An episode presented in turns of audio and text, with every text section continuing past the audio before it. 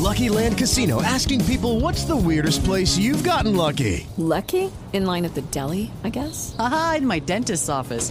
More than once, actually. Do I have to say? Yes, you do. In the car before my kids' PTA meeting. Really? Yes. Excuse me, what's the weirdest place you've gotten lucky? I never win and tell. Well, there you have it. You can get lucky anywhere playing at LuckyLandSlots.com. Play for free right now. Are you feeling lucky? No purchase necessary. Void where prohibited by law. 18 plus. Terms and conditions apply. See website for details.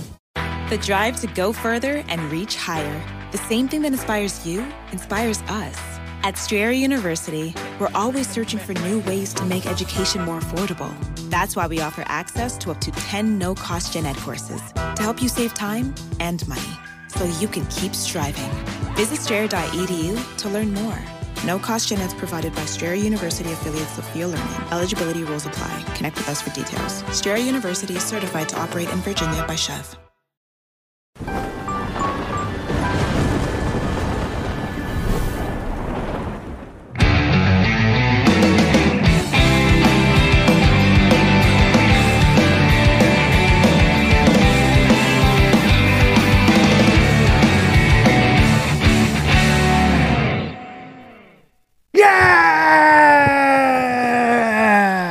Salve galera!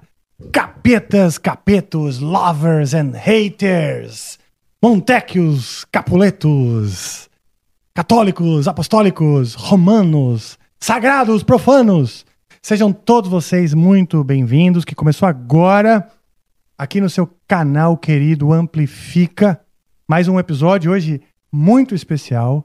Vou conversar com uma cantora baiana da nova geração da MPB, que é uma das alegrias que eu tive aqui no Amplifica, uma das surpresas, uma das agradáveis surpresas de novos talentos que eu venho conhecendo. Nós vamos falar com a Josiara. É, mas antes, calma, calma, não se apressem.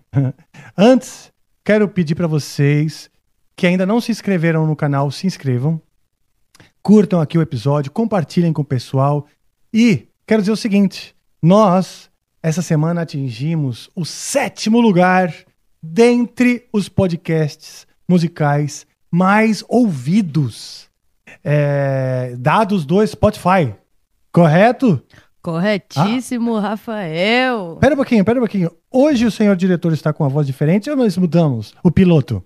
Mudamos de piloto, já Tainá. Olá, salve, salve. Tainá, salve, Prazer salve. imenso de estar aqui hoje com a minha ídola, Josiara. Yeah!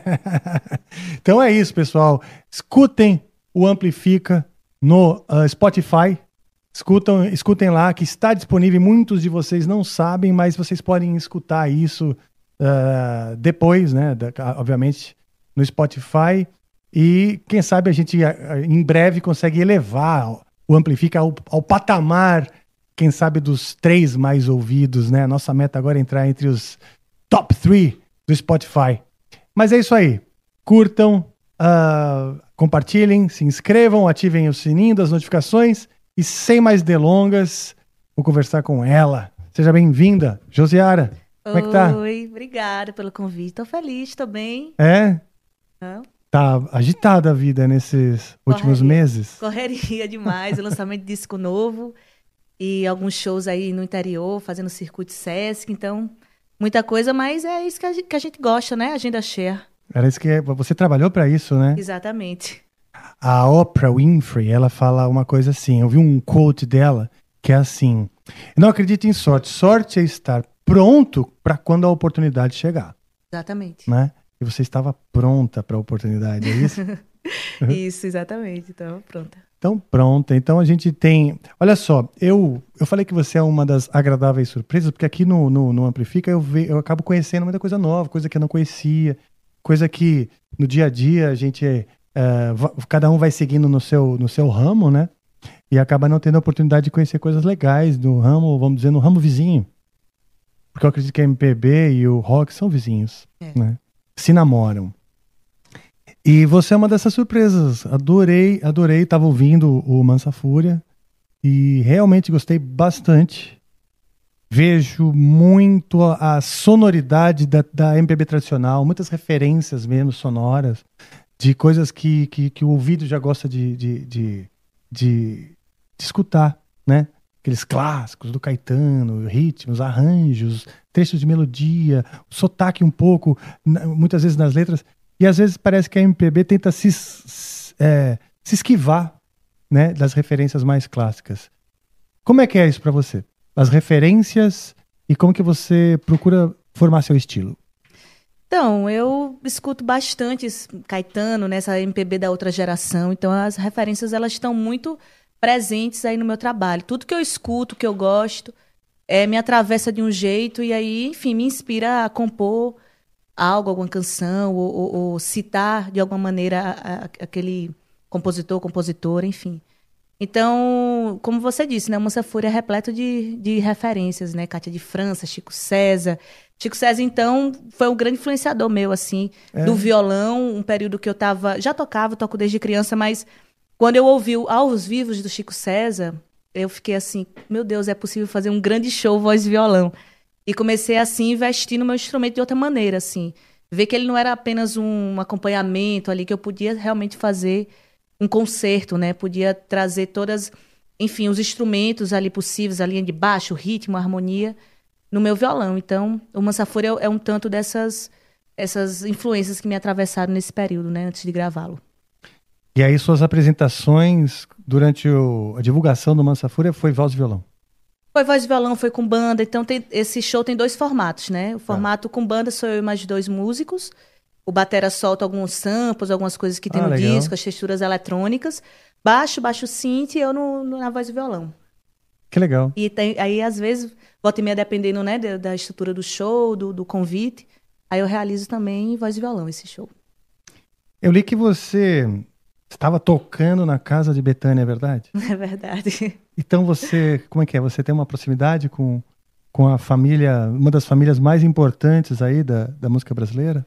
Então, eu citei Chico César, né? Eu, eu acabei me aproximando dele, assim, os encontros de São Paulo, né? da- da- das coisas. E aí a gente fez um programa junto, ficamos ali, enfim, conectados.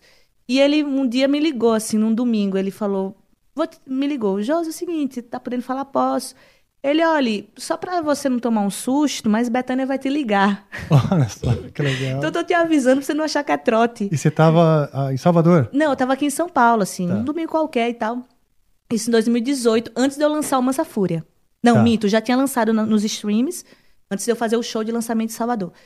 E aí eu falei, nossa, beleza. Aí todo dia eu, eu acordava às sete da manhã, seis e meia da manhã, com medo dela me ligar muito cedo e perder a ligação. Então fiquei a semana todinha, de segunda a sexta, acordando seis e meia da manhã, assim, ela vai me ligar e ficava atenta ao celular. Nada dela me ligar. Não me ligou. Então Aí foi pior ele avisar. Cara, foi terrível. Fiquei muito ansiosa, muito nervosa. Aí quando foi sexta-feira, eu falei, não. Ela desistiu, tem mais o que fazer, é Betânia. Deixa pra lá. E aí voltei no silencioso, meu celular não, não apita pra nada, voltei e tal, fiquei de boa. Quando eu penso que não, perdi uma ligação. 021. Eu falei, pronto. É- ou é cobrança ou é Betânia. Aí ela me mandou um zap falando: Ah, aqui é Maria Bethânia, Chico César mandou o seu contato, gostei muito do que eu ouvi. Quero saber se você tem interesse de me conhecer na minha, e vir aqui na minha casa, a gente trocar ideia, conversar. Ai, que legal. Aí eu falei, é isso. Que... Aí fiquei muito feliz, muito nervosa, respondi.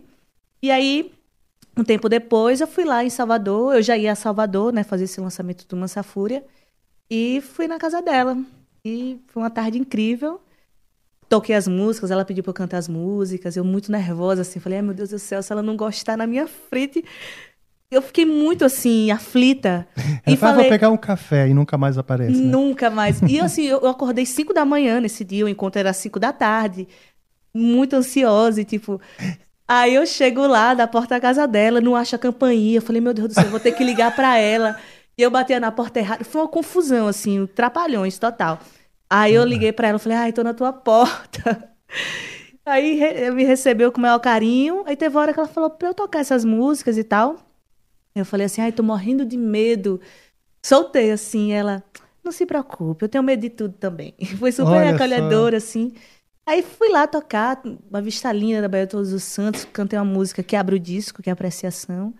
E eu não conseguia olhar pra ela, ela tava assim de frente, como você tá, e eu ficava olhando pra janela, assim, tocando, não, não cruzava os olhos.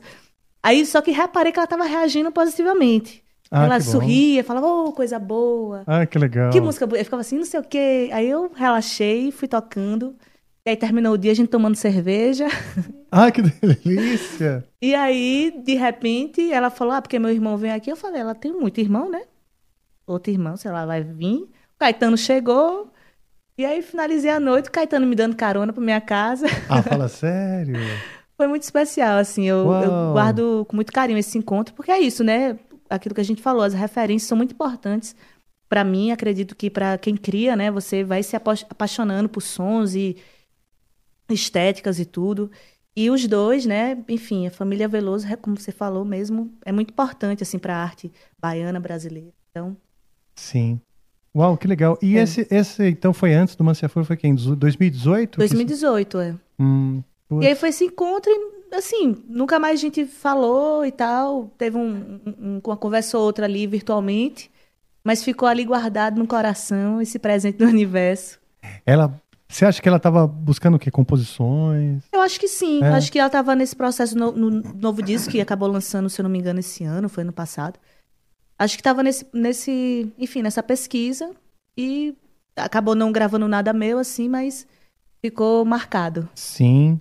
E com certeza tá, tá na, vamos dizer, tá na boca dessas pessoas quando, quando forem lembrar de uma grande compositora e tal da, da nova geração, né? É legal. Muito isso. bom, que, que, que delícia. E o novo álbum? Novo álbum, A Deus Dará, lancei agora no dia 19 de agosto, tá nas plataformas já digitais todas.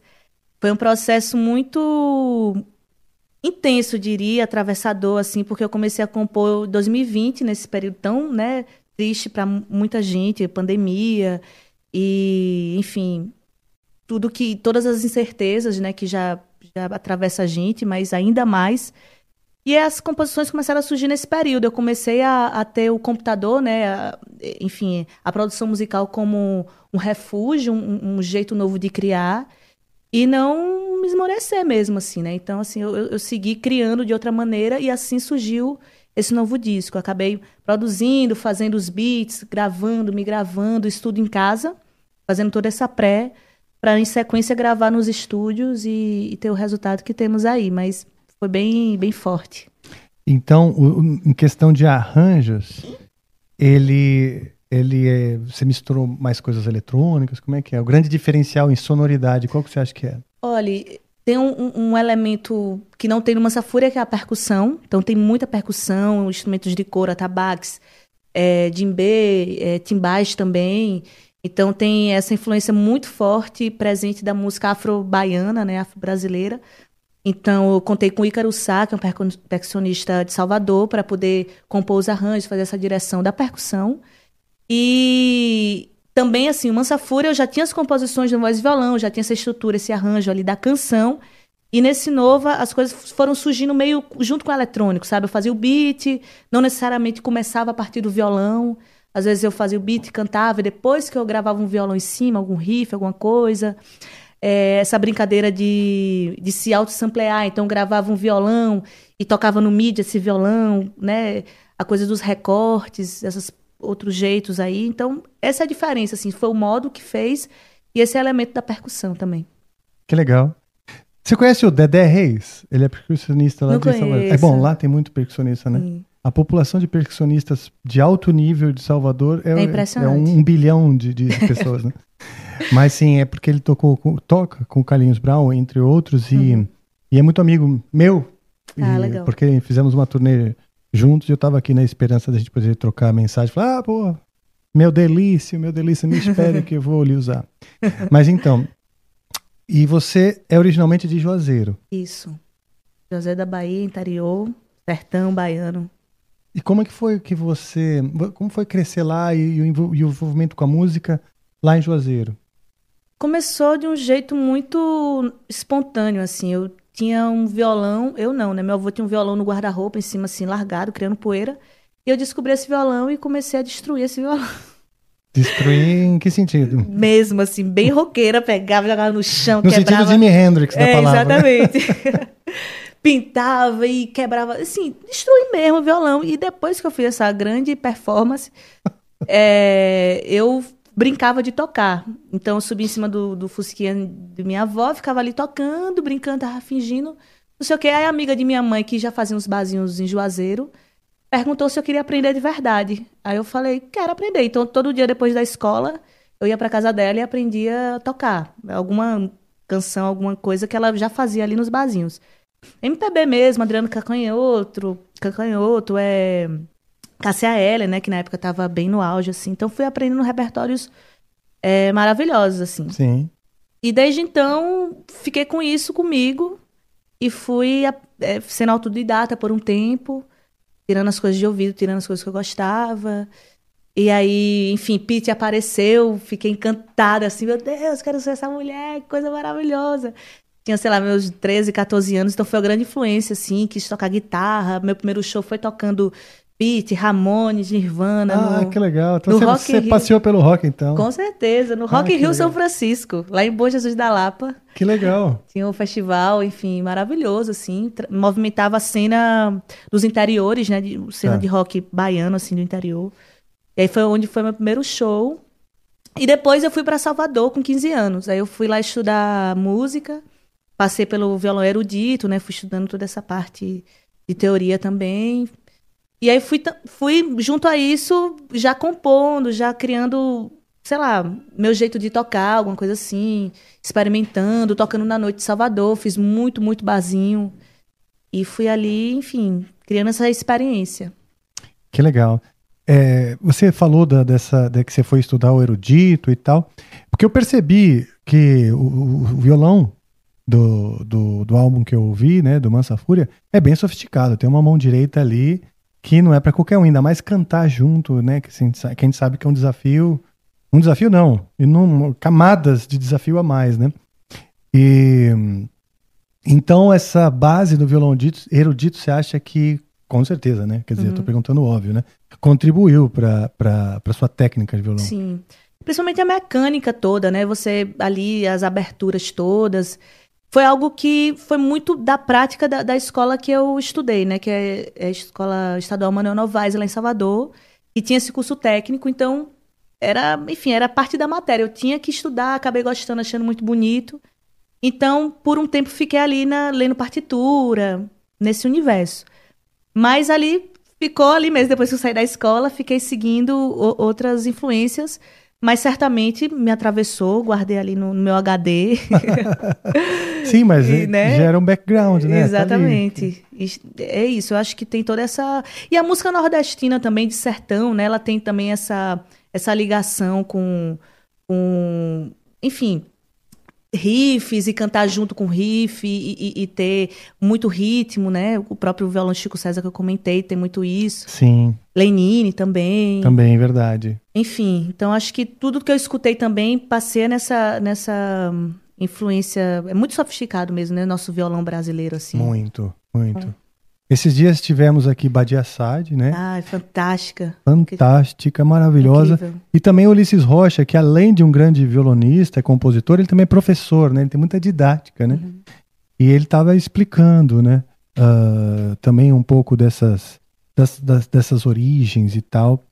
E eu sempre fico muito interessado. Por exemplo, na- os ritmos, né, que você desenvolveu na- na- nas diferentes músicas, eles são bem peculiares cada um, né? Cada, cada música tem um groove. Eu entendo que, que o groove do violão é como, como que comanda ali, né? Uhum. E, e, e elas se diferenciam bastante, não é algo que se repete.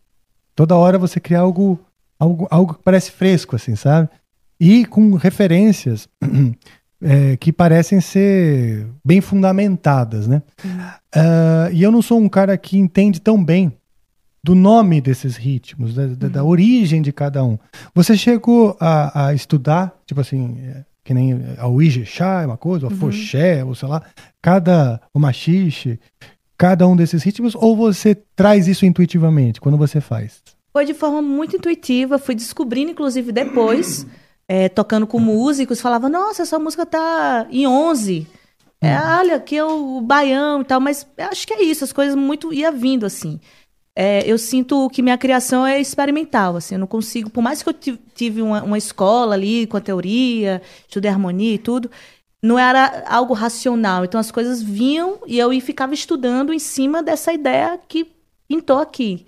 Sim. Então, o que eu posso dizer é como eu circulei muito na noite de Salvador, e, e Salvador é percussão, né? E, e- e ritmo e tudo, e tem muitas varia... é, é, como é? Variedade? variedades e tudo. É, Uma coisa que eu me lembro muito bem é querer reproduzir o que a percussão estava fazendo no violão. Ah, Então eu tá. ficava prestando atenção no agogô, eu falava, não, agogô eu quero fazer, eu quero Ah, fazer essa música, o que o agogô tá fazendo. Tá. Ou 6 por 8 ali, é, ou do samba reggae, tudo, do, do, do- uma da, da- claro, Uhum. da, um dos jeitos de tocar. Então eu ficava, ah, vou fazer aqui no violão isso. O grave eu faço tudo, do, do, tchac, sei lá. E aí Tá. eu inventava no meio disso um riff que na minha cabeça eu tava fazendo samba reggae, mas acabava virando outra coisa e tal. E aí, com, com isso, assim, foi se passando, aí teve uma safúria e tal, que não tem elementos de percussão. A percussão ficou o violão, assim, né? Porque cheio de detalhes e tudo.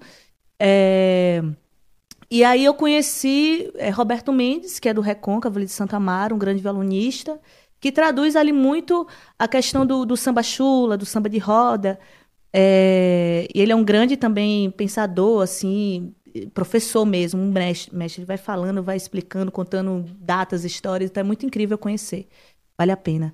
E aí, quando eu ouvi o violão dele, eu falei, nossa, eu- é onde eu quero chegar, é isso que eu quero. Isso meados de 2015, assim. E eu comecei a, a me aprofundar nessa clave, que é a clave do samba de roda, a clave do samba chula. E tentava tocar do jeito dele, nunca, nunca aprendi do jeito dele, é muito específico.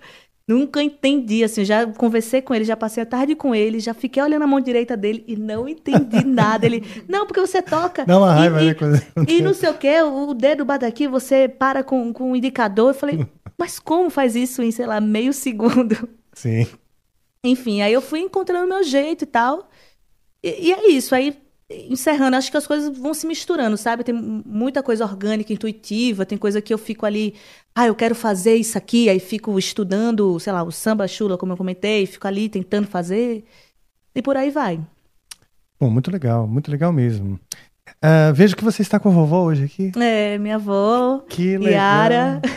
É isso que eu ia perguntar. Eu, eu li que Josiara, do seu nome, foi uma homenagem aos seus avós, não é isso? Exatamente, José e Yara. José e Yara.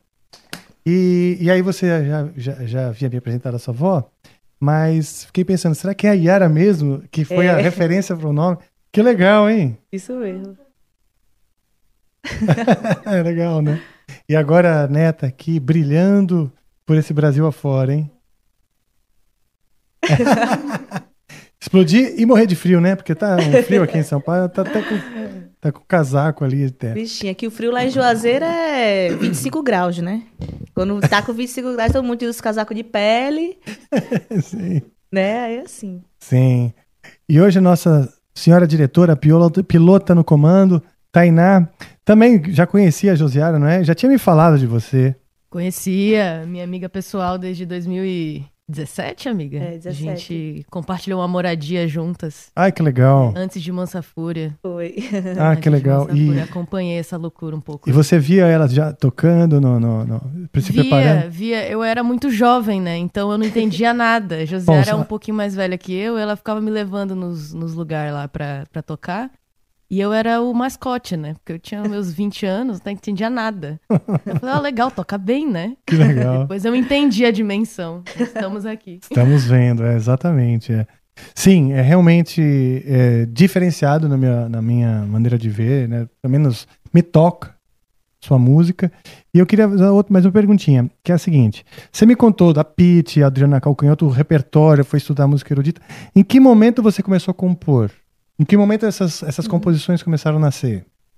É, eu lembro muito bem, acho que com uns 15 anos. Quando eu fui para Salvador, eu, foi um marco, assim. Talvez em Juazeiro já esboçasse algo, mas quando eu fui a Salvador e comecei a estudar e vi a possibilidade de falar, não, eu vou viver de música mesmo, é isso, sabe? Depois do meu primeiro show, é, eu comecei a querer expressar esses meus sentimentos, assim, né? Enfim, o meu jeito de, de cantar, meus pensamentos. E foi assim. Aí, aí eu comecei a compor quando foi 2012. Eu gravei um, um disco chamado Universos, que, enfim, não está disponível em nenhum streaming nem nada, mas ele existe. E foi aí que eu comecei a fazer alguns festivais ali na Bahia, circular o interior também, tocar na rádio lá, educadora, tudo. E abriu algumas portas para mim. E esse, esse álbum você não pretende subir, você não pretende divulgar?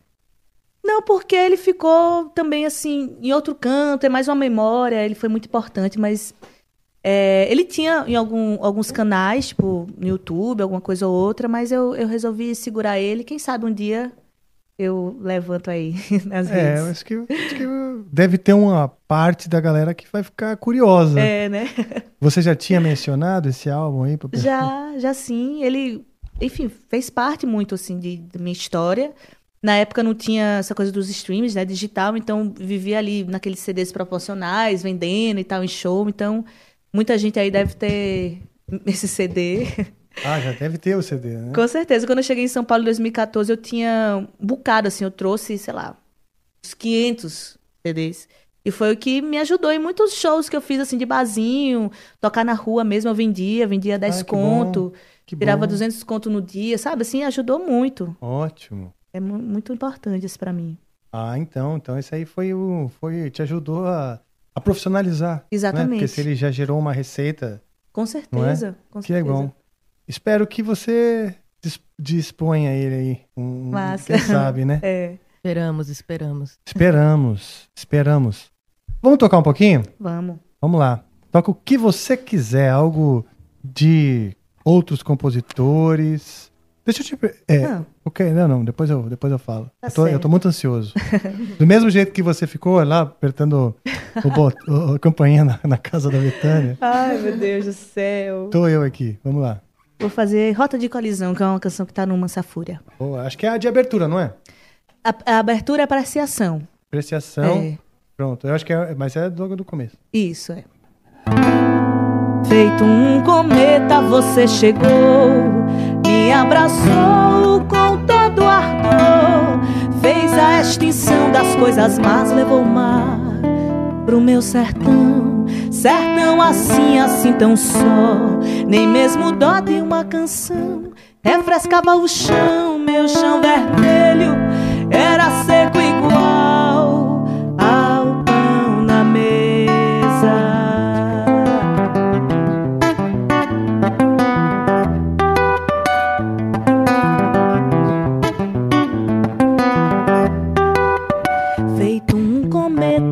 você chegou, me abraçou com todo ardor.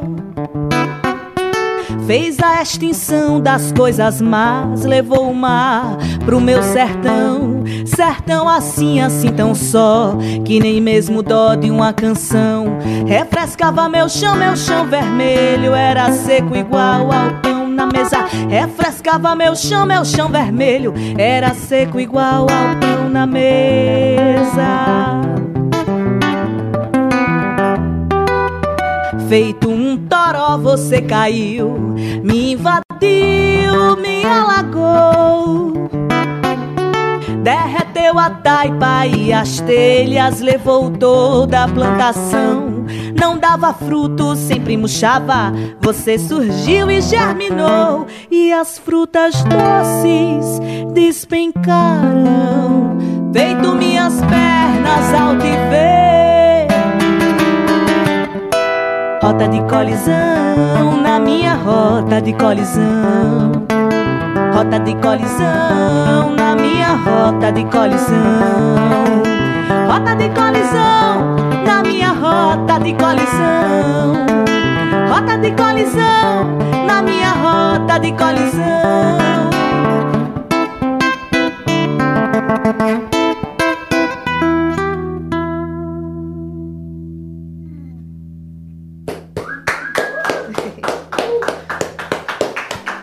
Olha, quase que eu soltei um palavrão aqui de emoção.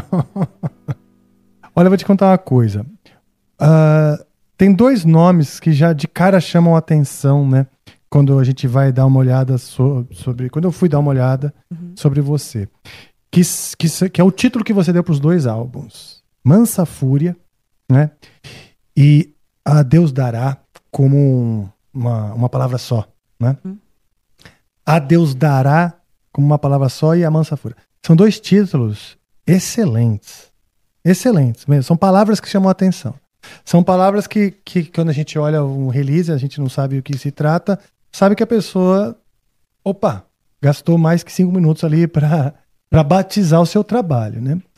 E no caso do Mansa Fúria, o que, eu gostei foi o seguinte. Tem uma coisa que, me, que, que eu gosto muito na, na música brasileira, que é um vigor. Ela tem uma visceralidade e, ao mesmo tempo, uma melancolia, né? uma, uma delicadeza. Então, eu acho que a música brasileira, o clássico da MPB toda, né? desde, desde que a gente vai falar, desde que a gente vai falar do Luiz Gonzaga, né? Uhum. a Tom Jobim, e de, desde o que é mais regional até o que é mais, vamos dizer, erudito dentro da música brasileira, tem isso. Uhum. Tem a, é o, o, samba com seu vigor e tal, o, e, e, tem também a bossa nova ou o samba canção. E muitas das coisas que eu vejo da nova MPB eu gosto, tá? Mas às vezes falta um pouco o vigor, falta o visceral. É como se ficasse tudo ficando muito eletrônico, ou então também muito com referências muito americanas, que eu também gosto, mas ok, a gente perde um pouco o sabor, né, da, da, da MPB mais tradicional. E essa música, justamente, uh, ela, ela mostra esse vigor e essa melancolia em, em muito equilíbrio. Até tem uma hora que você para ali, né, no Fá, Mi hum. ali, daquela, daquela. Vou brecar um pouquinho e tal. Então, tem muito isso. E, os, e, e, o jeito que você descreve, né? A sua letra, o jeito que você escreve, o jeito que você descreve o, o teu ambiente lírico, eu vejo muito, assim, como se eu estivesse realmente voltando no tempo para um disco que eu nunca vi, sabe assim? Uhum. E não sei se é um elogio ou não, porque não sei se isso é, é bom ou ruim comercialmente falando. Lucky Land Casino asking people what's the weirdest place you've gotten lucky? Lucky? In line at the deli, I guess? Aha, in my dentist's office. More than once, actually. Do I have to say? Yes, you do. In the car before my kids' PTA meeting. Really? Yes. Excuse me, what's the weirdest place you've gotten lucky? I never win and tell. Well, there you have it. You can get lucky anywhere playing at LuckyLandSlots.com. Play for free right now. Are you feeling lucky? No purchase necessary. Void where prohibited by law. 18 plus. Terms and conditions apply. See website for details. Wendy's knows cold and soggy fries are the worst. So soggy. That's why we're serving up hot and crispy fries all day, every day. And all night until close. With natural cut potatoes, sea salted to perfection. Show me that potato skin. Wendy's hot and crispy aren't like other fries. We're your dream fry. Choose wisely. Choose Wendy's hot and crispy fries. Guaranteed to be hot and crispy. If yours aren't, bring them back and we'll replace them. Mas assim, para os meus ouvidos, é muito legal, muito legal mesmo. a vovó até agradece, porque tá, tá, tá carregando aqui, né?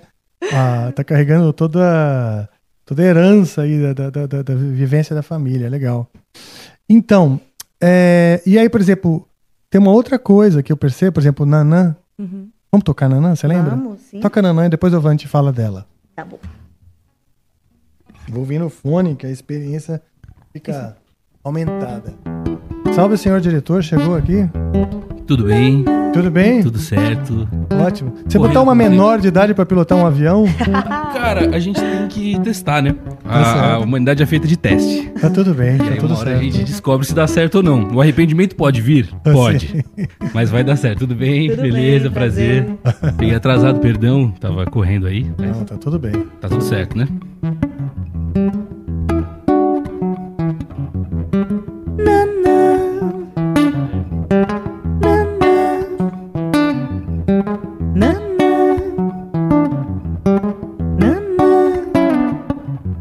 Que eu faço, nanã? Pras coisas melhorarem.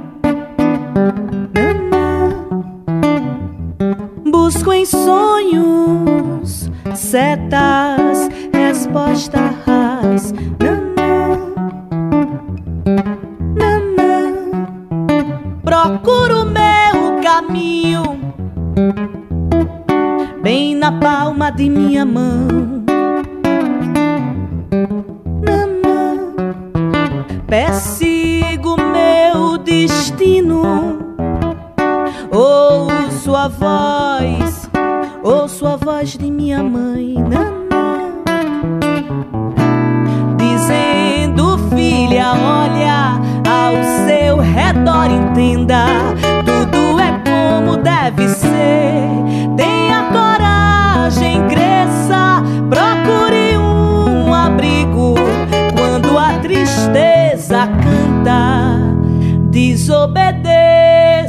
dor.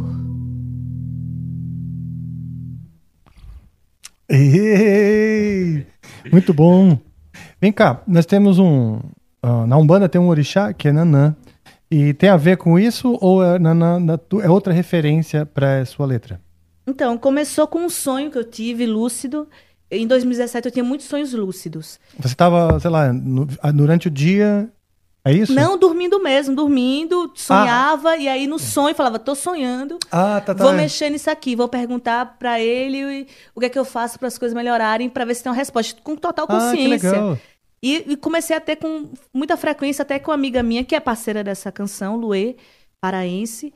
É, ela falou, amiga, eu li um livro, eu li um artigo, algo assim, não me lembro mais, que falou, quando você tem um sonho lúcido e, e acordar dentro do sonho, olhar pra mão, fazer alguma coisa, assim, pra identificar que você tá sonhando ou não, pra poder mexer com o seu subconsciente, sei lá, um- tipo uma Olha. uma alquimia, assim, onírica. Aí, eu, aí pronto. Aí, quando ela falou, tempos depois, assim, não muito tempo, eu lembrei de olhar pra mão quando eu tive o sonho lúcido. E olhei pra mão, fiquei assim, olhando. Se eu tirasse a mão, eu começava a desfazer o sonho. Eu tinha que arregalar o olho olhando pra mão. Olha só, que e aí, interessante. é muito doido. E aí, num desses sonhos, eu comecei a encontrar uma senhora. Um sonho frequente. ah, ele uma começou a ser recorrente. Olha Muito só. recorrente. Eu encontrava a senhora e falava: o que, é que eu faço para as coisas melhorarem? No primeiro sonho, essa senhora falava em outra língua, acordei sem nada. E aí, de novo, o que, é que eu faço para as coisas melhorarem? O que, é que eu tenho que fazer? Me fale qualquer coisa. E aí eu Hum. acordava. Aí, sei lá, no terceiro sonho, essa senhora estava na beira de um rio, assim, parecia esses braços do rio, assim, da Amazônia. Sei lá, eu já fui em Belém, então me lembra, parece aquela imagem, assim. Tanto que ela diz, isso é muito doido. Antes de eu ir pra Belém, inclusive. Ela falou: é, Alguém de Belém vai te dizer. Lá no Pará você vai achar. Olha só, e você já sabia que, ia pra, que iria pra lá? Então, a coisa doida é porque as amigas que eu tava fazendo, tanto, né, nossa diretora aqui, Tainá, Sim, sim. é paraense, essa minha amiga Lu é paraense. Tinha uma rede de paraense. Falei, é isso. Isso é em São Paulo? Onde foi? Isso em São? Paulo. Falei, ah, são meus amigos influenciando aí nos meus sonhos. Sim. Tudo certo. Sou um pouco cética, essa é uma mistura. Minha namorada me fala que eu sou cética mística. Eu fico, ah, Eu sou um é, não pouco sei assim o quê. também. Uma coisa assim, aí pronto. Quando. Aí passou um tempo, falei pra Luê desse sonho e comecei a, a compor com ela. Uma noite assim, falando do sonho, descrevendo o sonho. O que é que eu faço para as coisas melhor, melhorarem? Busco em sonhos, setas, respostas, procuro meu caminho bem na palma da minha mão, né? Persigo meu destino, ouço a voz de minha mãe, que seria essa, essa, essa senhora, digamos, né? Essa, essa mulher ancestral. E aí veio muito a partir desse sonho. E aí, quando eu comecei a, a fazer o arranjo, que é esse riff que eu fiz e tal, que ela, ela, eu tocava de, um- de outro jeito, é, vinha esse nanã. Sabe assim? Eu Ah, comecei tá, a cantar é uma, lá. Uma melodia. nanã, tá? Ah, interessante. Como arranjo mesmo. Aí quando eu comecei, eu falei, é nanã. Olha. É Orixá Nanã. A música senhora. te trouxe a resposta? A música me deu a resposta. Olha só. E aí ficou assim, pra mim. Aí virou o nome Nanã, era um outro nome, mãe, alguma coisa assim. E aí virou Nanã, porque a música me deu esse nome e, enfim, ela soprou em mim. Que legal. Vocês- acontece muito isso comigo também. É? A intuição vem vindo, às vezes eu não sei direito o sentido do que eu estou escrevendo, eu vou Uhum. entender melhor. Por exemplo, uma vez eu escrevi muito tempo atrás uma música, um coro em português. Eu escrevo muito em inglês, mas eu, eu gosto de arriscar trechos em português e tal.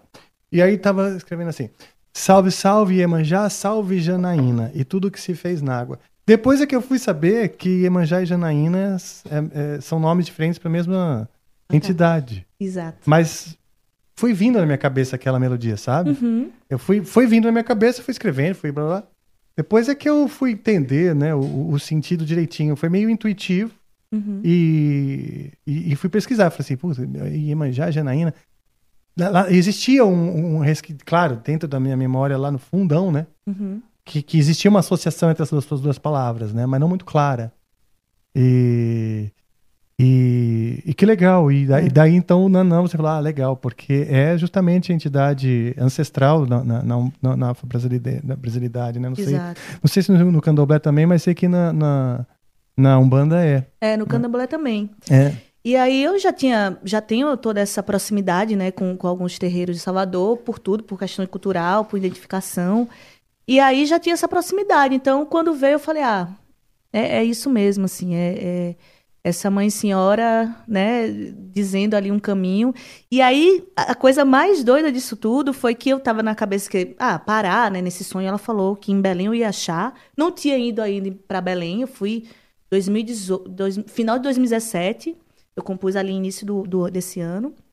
E aí, é, eu já tava querendo voltar pra, Salvador, eu tava fazendo cinco barzinhos na semana, eu tava exausta, assim, sem dinheiro pra pagar o aluguel, aquela agonia. Falei, ah, acho que eu vou pra Salvador, vou, vou passar uns dias em Juazeiro, não sei o quê, porque tinha tempo que desde que eu saí de lá eu nunca passei tanto tempo em Juazeiro, né? Falei, vou, vou voltar, vou voltar, vou voltar.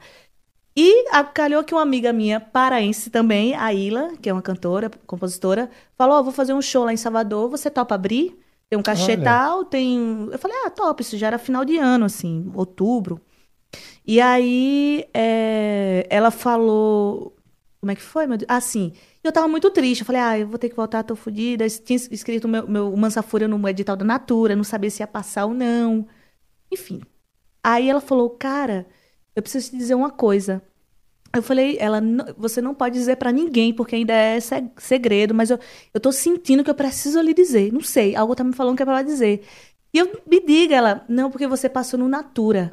Mesmo? Aí quando ela falou, fez, eu linkei ao sonho, eu até me emocionei na, na hora, assim, eu falei, cara, eu tive um sonho Olha. que alguém do Pará ia me dizer o- o- como fazer para as coisas melhorarem. Olha que legal. E eu linkei esse sonho de meses atrás e, e- enfim, muito louco. A cética mística, né? Tipo- Não, eu também, eu fiquei arrepiado como Perguntar uma coisa, você falou de Ila, ah, que é casada com a Issa? Não, a Ila.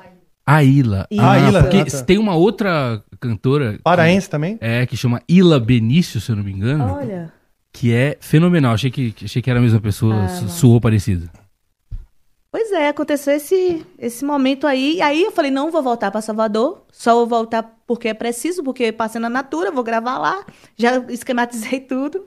Normalmente eu passo o verão lá em Salvador, né? E aí foi assim, Como é mesmo o nome da primeira música que você tocou? rota de colisão. Rota de Colisão. Você me ensina o, o riff? Ó, assim. Eba.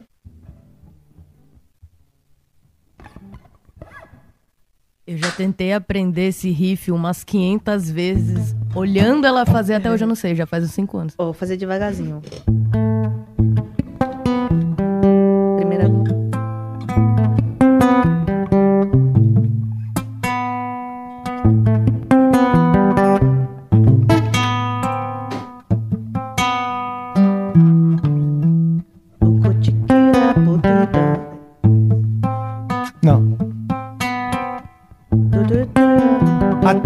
Tem ghostzinho? É.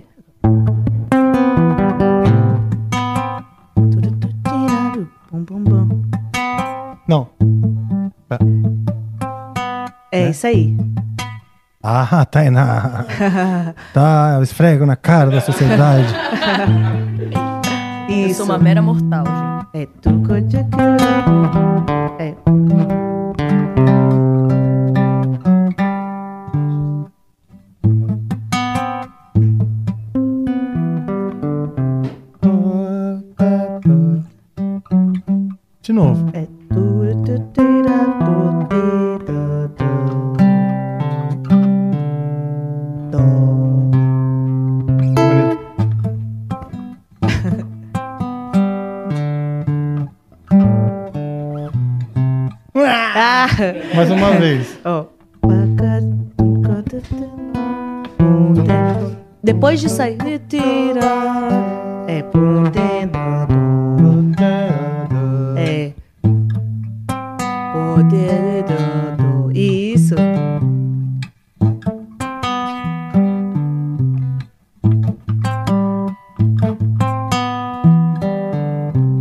muito gostosinho de ouvir.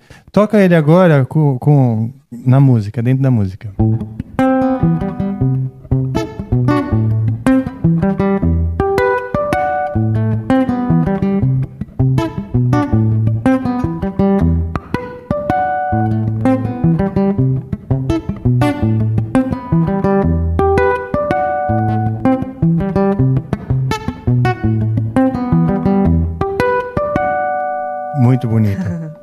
legal mesmo. Porque tem um groove, né? E, e compõe a harmonia, assim, tipo, a cama, né? Uhum. Pra você cantar. E aí você canta fazendo essa, isso aí, né? É, eu canto, eu, eu é, mudo um pouquinho na, na estrofe. É. Feito um cometa, você chegou, me abraçou com todo ardor.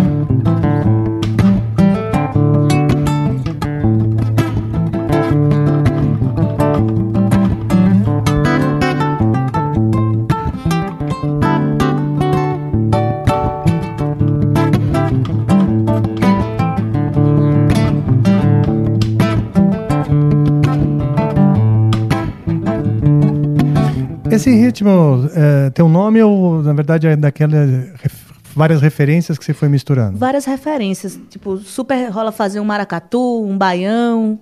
Então dá pra misturar muita coisa aí. Tá. E sua preparação vocal, como foi? Foi muito também fluida, orgânica. Essa amiga que me ensinou a tocar violão, eu me lembro muito bem, assim, criança, que ela que me deu o start de cantar, porque até então eu queria só tocar violão. Tá. Tinha, não E, assimilava ah, o canto. Primeiro destruir, depois tocar. É, destruir, tocar. E aí eu me lembro que ela, como ela já era cantora, falou: ah, toca, vai cantar também a música, eu tô te ensinando. E ela falava assim: fecha o olho, imagina uma linha. Aí eu cantava assim, imagina, imagina nessa linha. Ela, se essa linha subir ou descer, você desafinou. Tipo assim, Ah. muito da cabeça.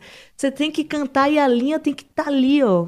Esticadinha. Esticadinha. Então, esse imaginário criança, fui criando Que ali. legal essa referência, bem didática pra pra você fazer pra uma criança. Pois é, né? e aí fui tentando comigo mesma. Tipo, eu tenho um, um disco que eu gravei quando eu tinha 11 anos de idade. É muito interessante ouvir assim também. Você vê uma criança em formação musical e tal. E aí esse canto foi muito. Leftovers or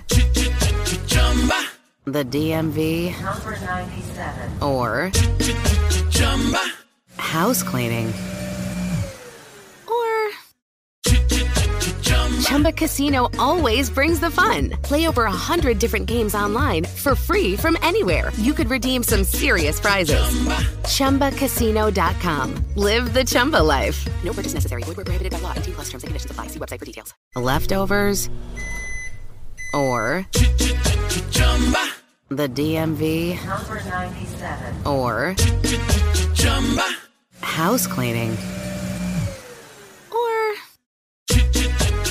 Chumba Casino always brings the fun. Play over a hundred different games online for free from anywhere. You could redeem some serious prizes. ChumbaCasino.com. Live the Chumba life. No purchase necessary. Void where prohibited by law. T plus terms and conditions apply. See website for details. da prática mesmo, sabe? Eu nunca tive preparado vocal, nada muito direto assim. A não ser quero quero chegar na melhor performance possível, né? Quero afinar melhor, quero tocar e cantar bem. Então era muito estudando comigo mesma ali, me ouvindo, cantando no banheiro, porque tinha acústica, então eu ia pro banheiro e ficava lá horas, o povo batendo, sai daí, ah, eu ficava lá. Tainá viu, né, Tainá? É. Isso é verdade. Domingo de manhã era um. Esperar o ensaio acabar, né, pô? Vou lá parar o ensaio. Ah, tá. Você não era do tipo que, que fala, ô, ô, ô, vai treinar no outro lugar. Tem Deus outras pessoas livre. querendo usar o Não. banheiro. Não, ótimo. Que bom. Então você é uma boa companheira de, pra dividir um apartamento. Não é? Porque é, não sei, eu- né? Aí, ó. Não, muito boa, muito boa. É. não tem cara. É mais gente fina. Vamos lá. É, no seu show, você toca músicas que não são suas, assim, algumas referências, covers? Uhum, toco, Que eu que toco muito Cátia de França, eu, eu faço muito Coito das Araras nesse show do Mansa Fúria. É, toco também Belchior, Sério? Qual? é, na hora do almoço. É mesmo? É, Quer tocar pra gente? Toco, claro. Pera um pouquinho. Ah. Mas. Pera, pera, pera, pera. Agora eu peguei esse vício de fazer o João Kleber. Posso tocar contigo? Claro, vamos. Tá. Se você, se você me olhar feio, eu sei que é pra parar, tá bom? Nada. Alguém sabe onde tá meu djembe? Ah.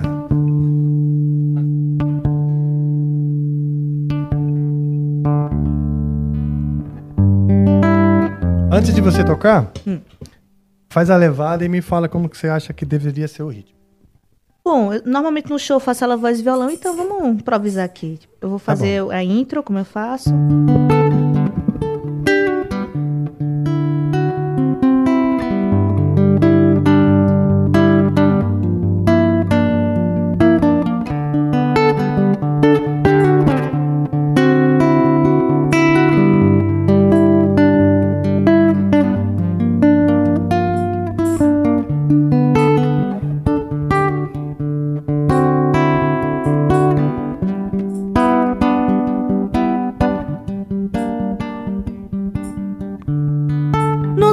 Centro da sala, diante da mesa, no fundo do prato, comida e tristeza. A gente se olha, se toca e se cala,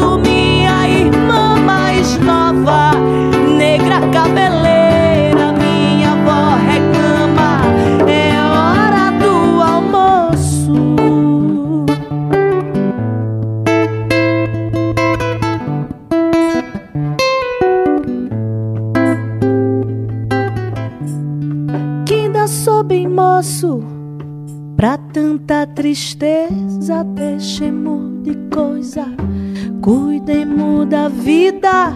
Se não chega a morte ou coisa parecida, nos arrasta, moço, sem ter visto a vida ou coisa parecida, ou coisa parecida, ou coisa parecida, aparecida,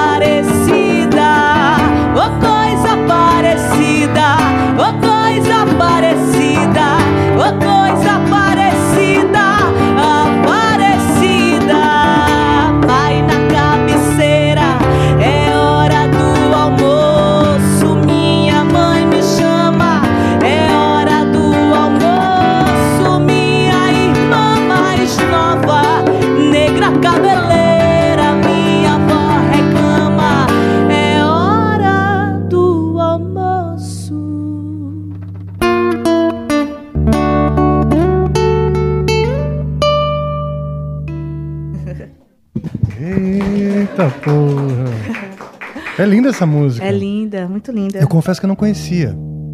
Eu tenho alguns amigos que são fanzaços de Belchior, né? Amigos que dizem que Belchior é um compositor ah, que às vezes não recebe o merecimento. Uhum.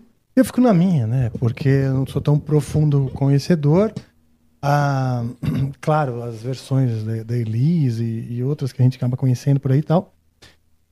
Mas essa é linda demais, é uma talvez dessas que justifique esse argumento que algumas pessoas têm de que ele é um compo- grande compositor que às vezes não recebe o merecimento que precisa, que merece, né, claro. Eu tive um tempo que eu fiz um show cantando Belchior e o Giovanni Cidreira, então a gente aprofundou no repertório. Lá em Salvador fizemos umas três temporadas, assim, foi muito, muito especial. E pra mim me toca, né, nesse lugar muito profundo, porque ele tem esse esse em muitas canções é, o discurso do retirante, né, quem tem que sair de fora, descer do norte nordeste para cidade grande. e se fuder e tudo mais. Então, tem uma identificação também, né, que me toca bastante. Eu acho que ele sim é um grande compositor, um grande letrista. Acho que ele tem um, um domínio com as palavras assim, de, um, de um jeito muito peculiar. Muito dele. Você, pelo menos pra mim que escuto e tal, eu- uma, uma pessoa canta Belchior, eu já linko a Belchior, assim, sabe? Algumas, alguns artistas são assim, as- nesse caso, tipo o próprio Raul, né? Você escuta alguém cantando Raul, ah, é Raul. Sim, que tem uma identidade muito forte. muito né? forte, é. Uhum. Mesmo Raul, você gosta? Raul Gosto Seixas? muito, gosto Eu também, muito, sabe? eu muito, sou muito, muito, fã de Raul Seixas. Demais. Tem alguma no seu repertório ou, na verdade, não faz parte? Cara, deixa eu ver se eu lembro. Tem uma que eu gosto muito, que eu acho uma das mais lindas, que é a maçã. Sim, eu amo demais. Posso tocar um pouquinho, um trechinho? Toca um pedacinho. Quer fazer comigo no violão? Pode ser. Pra avisar? Ah, você já vai fazer esse pedaço aí? Deixa eu afinar. Esqueci de afinar. Ah, você quer o afinador emprestado? Acho que, aqui, acho que agora foi. Tá rolando?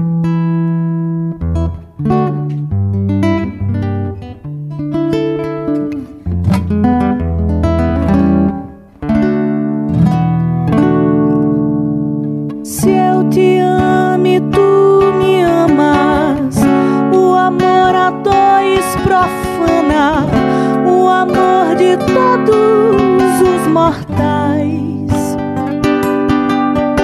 Porque quem gosta de maçã irá gostar de todas, porque todas são iguais. Se eu te amo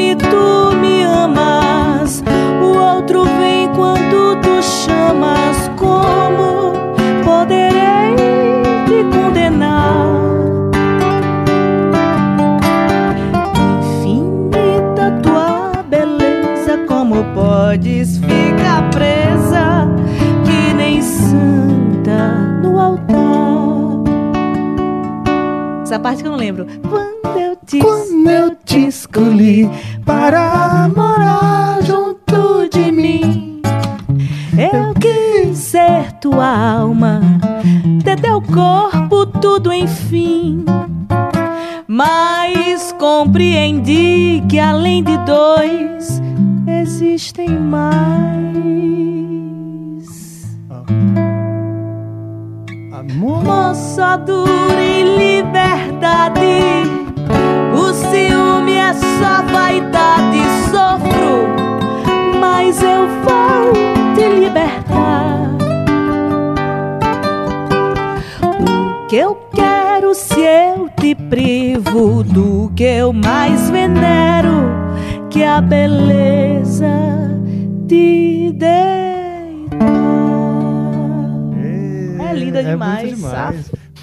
Raul Seixas é um, um desses compositores que é misterioso pensar de onde vem, né? Tanta criatividade e tanta versatilidade. É. Porque ele fazia country, depois fazia um rock, um rock do bom, né?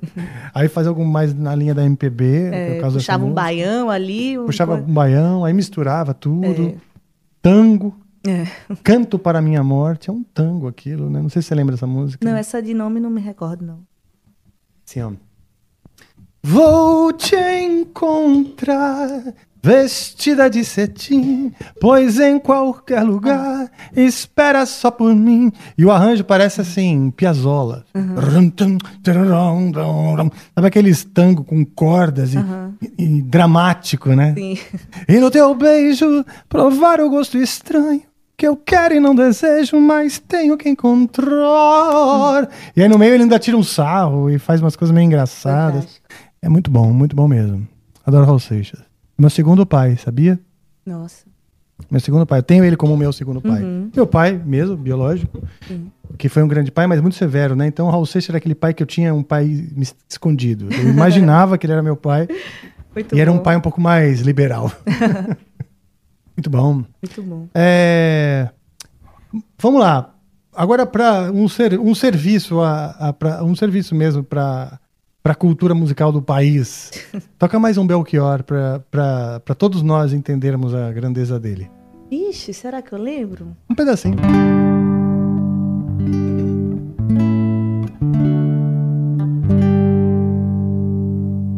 Há tempo, muito tempo que eu estou longe de casa e nessas ilhas cheias de, de, cheias de distância, o meu blusão de couro se estragou. Oh, oh, oh. Sentada à beira do caminho pra pedir carona. Ouvi falar da mulher companheira, quem sabe lá no trópico a vida esteja mil. Ouvi dizer no papo da rapaziada que aquele amigo que embarcou comigo, cheio de esperança e fé, já se mandou. E o cara que dançava à noite no Danúbio Azul me disse que faz sol na América do Sul, que nossas irmãs nos esperam no coração do Brasil. Rede branca, meu cachorro ligeiro, sertão eu lhe concordo, que vem vindo do estrangeiro, o fim do termo saudade, como charme brasileiro de alguém sozinho a cismar gente da minha rua, como eu andei distante. Quando eu desapareci, ela arranjou um amante. Minha normalista linda, ainda sou estudante da vida que eu quero dar. Toquei tudo errado. Não, mas é bonito demais. Obrigado. É lindo. Desculpa te expor assim na fogueira, né? Ah, toca aí, Nada. lembra aquela música que eu tocava 10 anos atrás? Mas. Porque eu fiquei curioso mesmo de, É de conhecer mais. Fiquei, fiquei tão tocado com aquela que você tocou do, do Belchior e acho que, realmente, como é um compositor que tão respeitado por muitos e tão desconhecido pela Uhum. maioria, vamos chamar assim, Sim, merece seu espaço. Então, obrigado, Totalmente. obrigado mesmo. valeu. Ahn, que mais? Próximo. Ah, você está fazendo o circuito Sesc, né? Exato, estou circulando nos interiores de São Paulo. Desde do dia 11, agora do início de agosto, tô, Uhum. já passei pelo... É porque a gente vai pelo é, o Sesc de cada, né, a base, a gente vai para os interiores mais perto ali da cidade. Aí fui São José dos Campos, não me lembro as cidades agora de cabeça. Aí fui agora Jundiaí, que foi Várzea Paulista, é, Morungaba, ah, aí não lembro também, são muitas. E agora eu vou pro Rio Preto. Ah, ah, São José do Rio Preto. É, São José do É Rio longe, Preto. viu? É longe, tô Bem sabendo. longe. E aí, cada. ca- ah, Você falou que você só tem segunda e terça em São Paulo. É, segunda, terça e quarta. Segunda eu chego de viagem, então é o dia do descanso, então tem um terça e quarta aí pra poder fazer as, as outras demandas. E como é que é a rotina? Ou seja, quinta-feira viaja, os shows geralmente são o quê? Na sexta, é isso? É, sexta, sábado e domingo. Ah, são três dias. Três Nossa, dias seguidos, é. Sempre no mesmo teatro dessas cidades. É na rua, a gente ocupa as praças Ah, da- das cidadezinhas. E é um projeto do Sesc, só que. Ah, que legal. Bem legal. Aí tem Legal. É, dança, literatura, tecnologia, teatro, circo, é bem interessante. A gente tem mais uma amiga aqui que é muito fã do seu trabalho, que é a Luísa. Em nenhuma dessas praças você não viu ela dormindo assim no cantinho Eu com o acho que cachorro agora no chão. você perguntando, eu É, vi uma mocinha mesmo ela ali te segue espreita. é, Ah, então, então, a Luísa é praticamente uma stalker sua. Que ela, ela, você Ai, pode ter certeza, bom. você vai chegar na praia, vai, na praça, vai montar o show, ela já tá no cantinho, assim, Tá já, ali, né? um cobertorzinho velho, É. um, um cartaz já, assim, pronta pra tietar. Exato. E esse show não é o show do Mansa Fúria, né? É um show em collab com a banda de Salvador, que é Panteras Negras, banda só de mulheres. E, enfim, é um show que a gente divide ali. Elas começam com o show, eu entro um momento, depois saio e tal. Então tem uma dinâmica ali. A gente faz outras releituras né, do Mansa Fúria, então a gente experimenta outras. A partir da. da, da enfim, da releitura delas mesmo, da, da, da audição ali que elas tiveram e tal. A gente meio que improvisa e faz acontecer. Então esse aqui ainda é um eco do seu trabalho anterior, né? Exato. É uma espécie de despedida, né? Porque agora, como já lancei o disco, no próximo dia 2 de setembro vai ter o show de lançamento.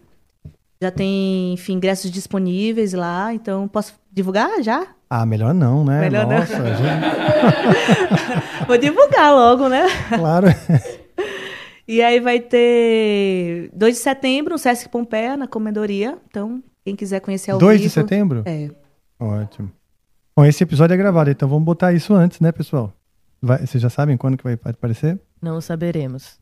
Ainda. Não Então- sabemos ainda. É, se não foi, aí. Então é porque foi. Porque foi. É, porque foi. exatamente. Pode ser que você perdeu o show, né? É. Mas espero que você tenha ido. E Tomara. tenha- Bom.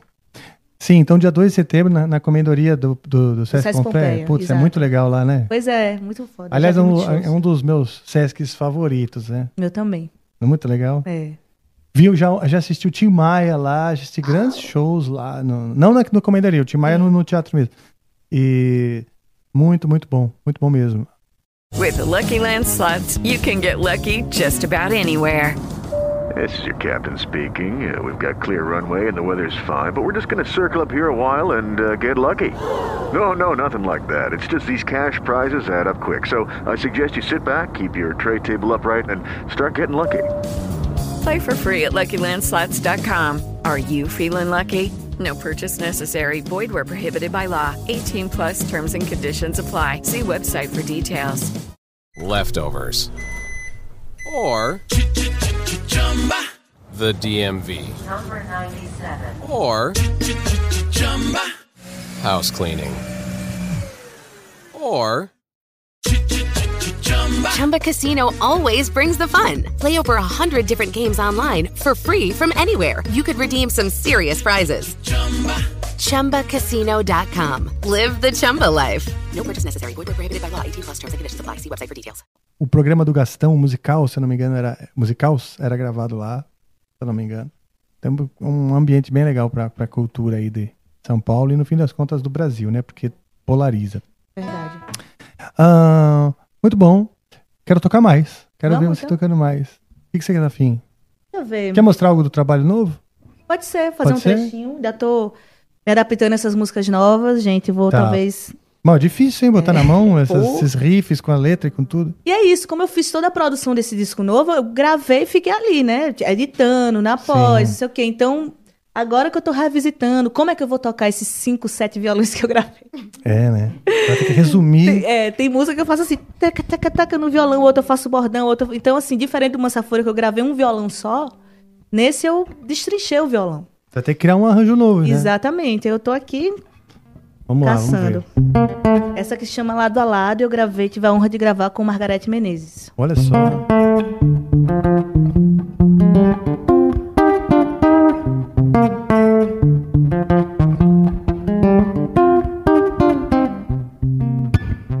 Sustentará o meu sofrimento?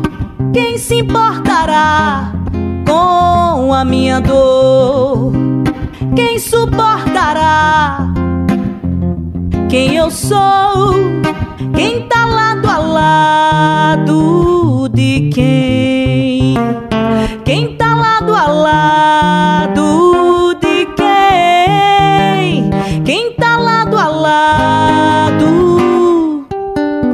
lado a lado, rasgando a goela, soltando feras, irmãs distantes, lado a lado, sambando alegre, enfrentam a guerra do abandono, lado a lado, lado a lado, lado a lado.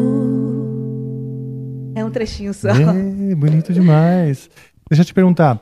é, esse, é, você, esse, esse show você pretende fazer com banda? Isso, vai ser com banda. Ah, então Banda também você vai completa. ter menos responsabilidade assim no, no violão também. Exatamente, é. Esse aí eu vou, enfim, ter a auxílio da percussão também, que é um disco, como eu disse, né? Com bastante percussão, então vamos, vamos ter dois percussionistas. E vai, vai ser precisar- bem cheio, vai ser bem massa. Você vai precisar de um bom baixista, né? É, você vai ter, vai ter dessas sim. manhas aí todas, né? Joana Cid tá fazendo baixo, Bruno Marques na bateria. A Que banda legal. tá, tá foda. que bom, hein? Tá animada? Tô, tô, tô animada. Ah, que bom. Frio na barriga, né? Porque, enfim, novo show, novo tudo, Mansafura já tava já na mão ali, já toca de olho fechado, improvisa. Esse vai ser diferente, né? Que eu vou soltar samples, vai ter outra, outra dinâmica aí. Sim, mas pô, Ma- Massafura é de 2018, você falou, né? Isso, 2018. Então, já tem quatro anos. Daqui quatro anos você vai estar com esse aí. Então, É, tipo assim, ah, tô, é, o problema agora é com o álbum novo É. e tal, né? E Um é problema isso. bom, né? É, exatamente. É muito importante, porque eu já tava isso. é, a gente acaba cansando o ouvido, né? Você fica na mix, aí eu- ouve, ouve 10 mil vezes, já perde a referência, já não sabe mais e tal. E aí eu já tava doida pra lançar logo, enfim, conseguimos concluir, lancei.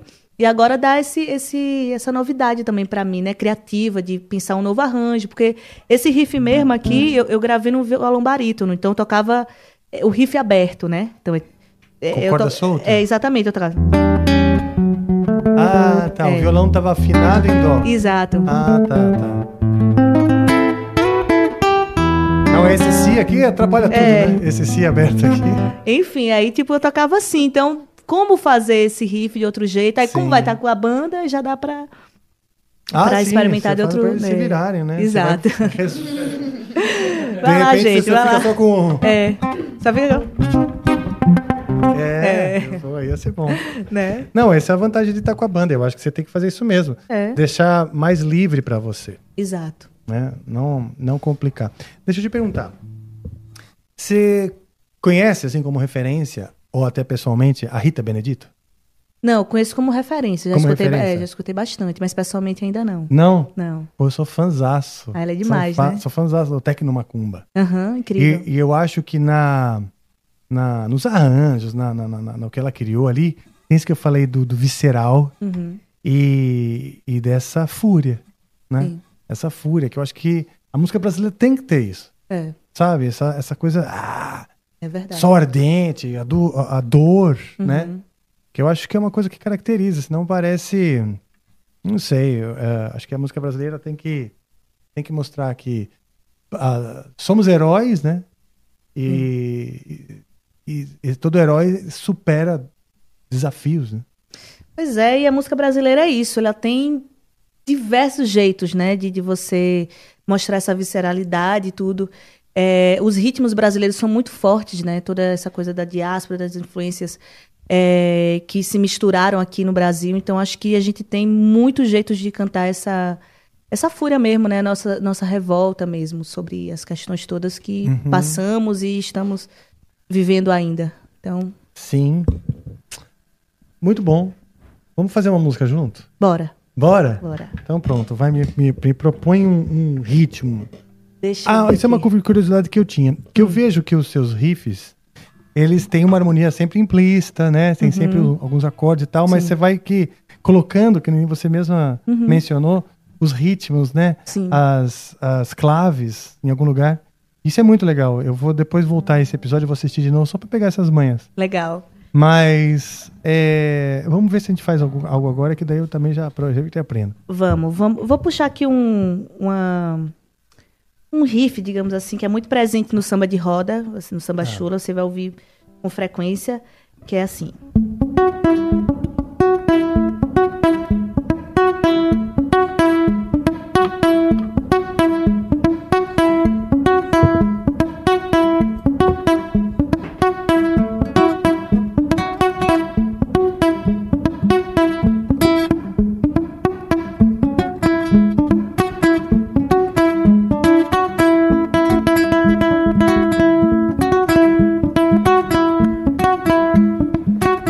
Um trechinho de uma música que eu fiz lá em Moçambique. Vim de longe, vim de longe, de outras terras vim de lá. Encontrei o que faltava no meu peito pra cantar. Vim de longe, vim de longe, de outras terras vim de lá. Encontrei o que faltava no meu peito pra cantar.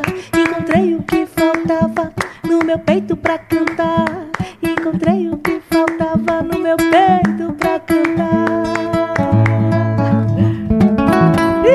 Tem- o baixo seria Lá Mi ou não? Nada a ver. Isso.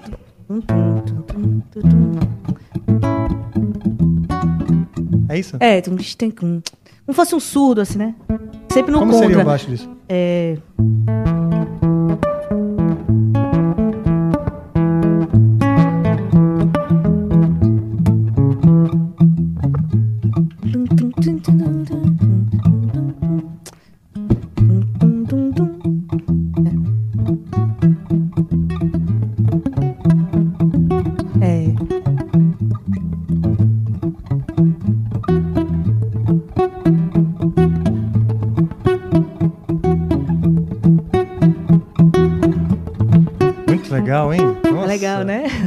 E essa, então, você fez em Moçambique. Como, o que, que você estava fazendo lá? Shows? Então, fiz shows. Foi um convite para uma residência artística chamada Nizango Residence. E chegou assim a partir de uma amiga que é moçambicana, Lina Barruli, que morou um tempo em São Paulo. E ela voltou agora. Voltou agora não, antes da pandemia, para lá. E a galera ah, queria indicação de uma artista brasileira, baiana. Acho que eles estavam querendo que fosse da Bahia, assim.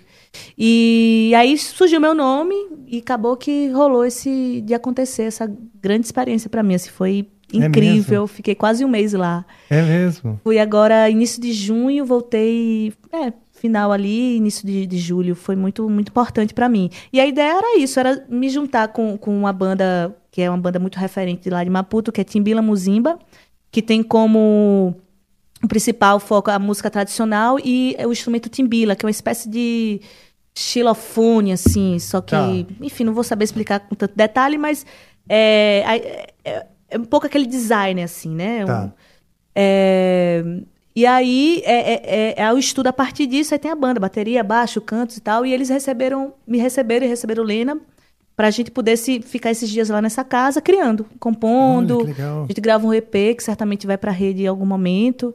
É, E foi isso, assim. Então, essa, essa canção, ela veio muito dessa experiência, né? Ela, na letra, ela fala um pouco dessa é, conexão, assim, um- umas coisas... que- Porque a gente tem muito essa coisa, ah, porque a África, Bahia, é como se a África fosse uma coisa só, né? Não tem, não seja gigante. Nossa, é um continente, né? né? Fica, não, porque a África... Aí tem muito esse imaginário, né? Que é importante a gente sempre ter essa identidade africana, reconhecer ela, na verdade. Mas aí quando chega lá é diferente, assim. É, é- Moçambique é, é um recorte, é uma região, é o leste africano, entendeu?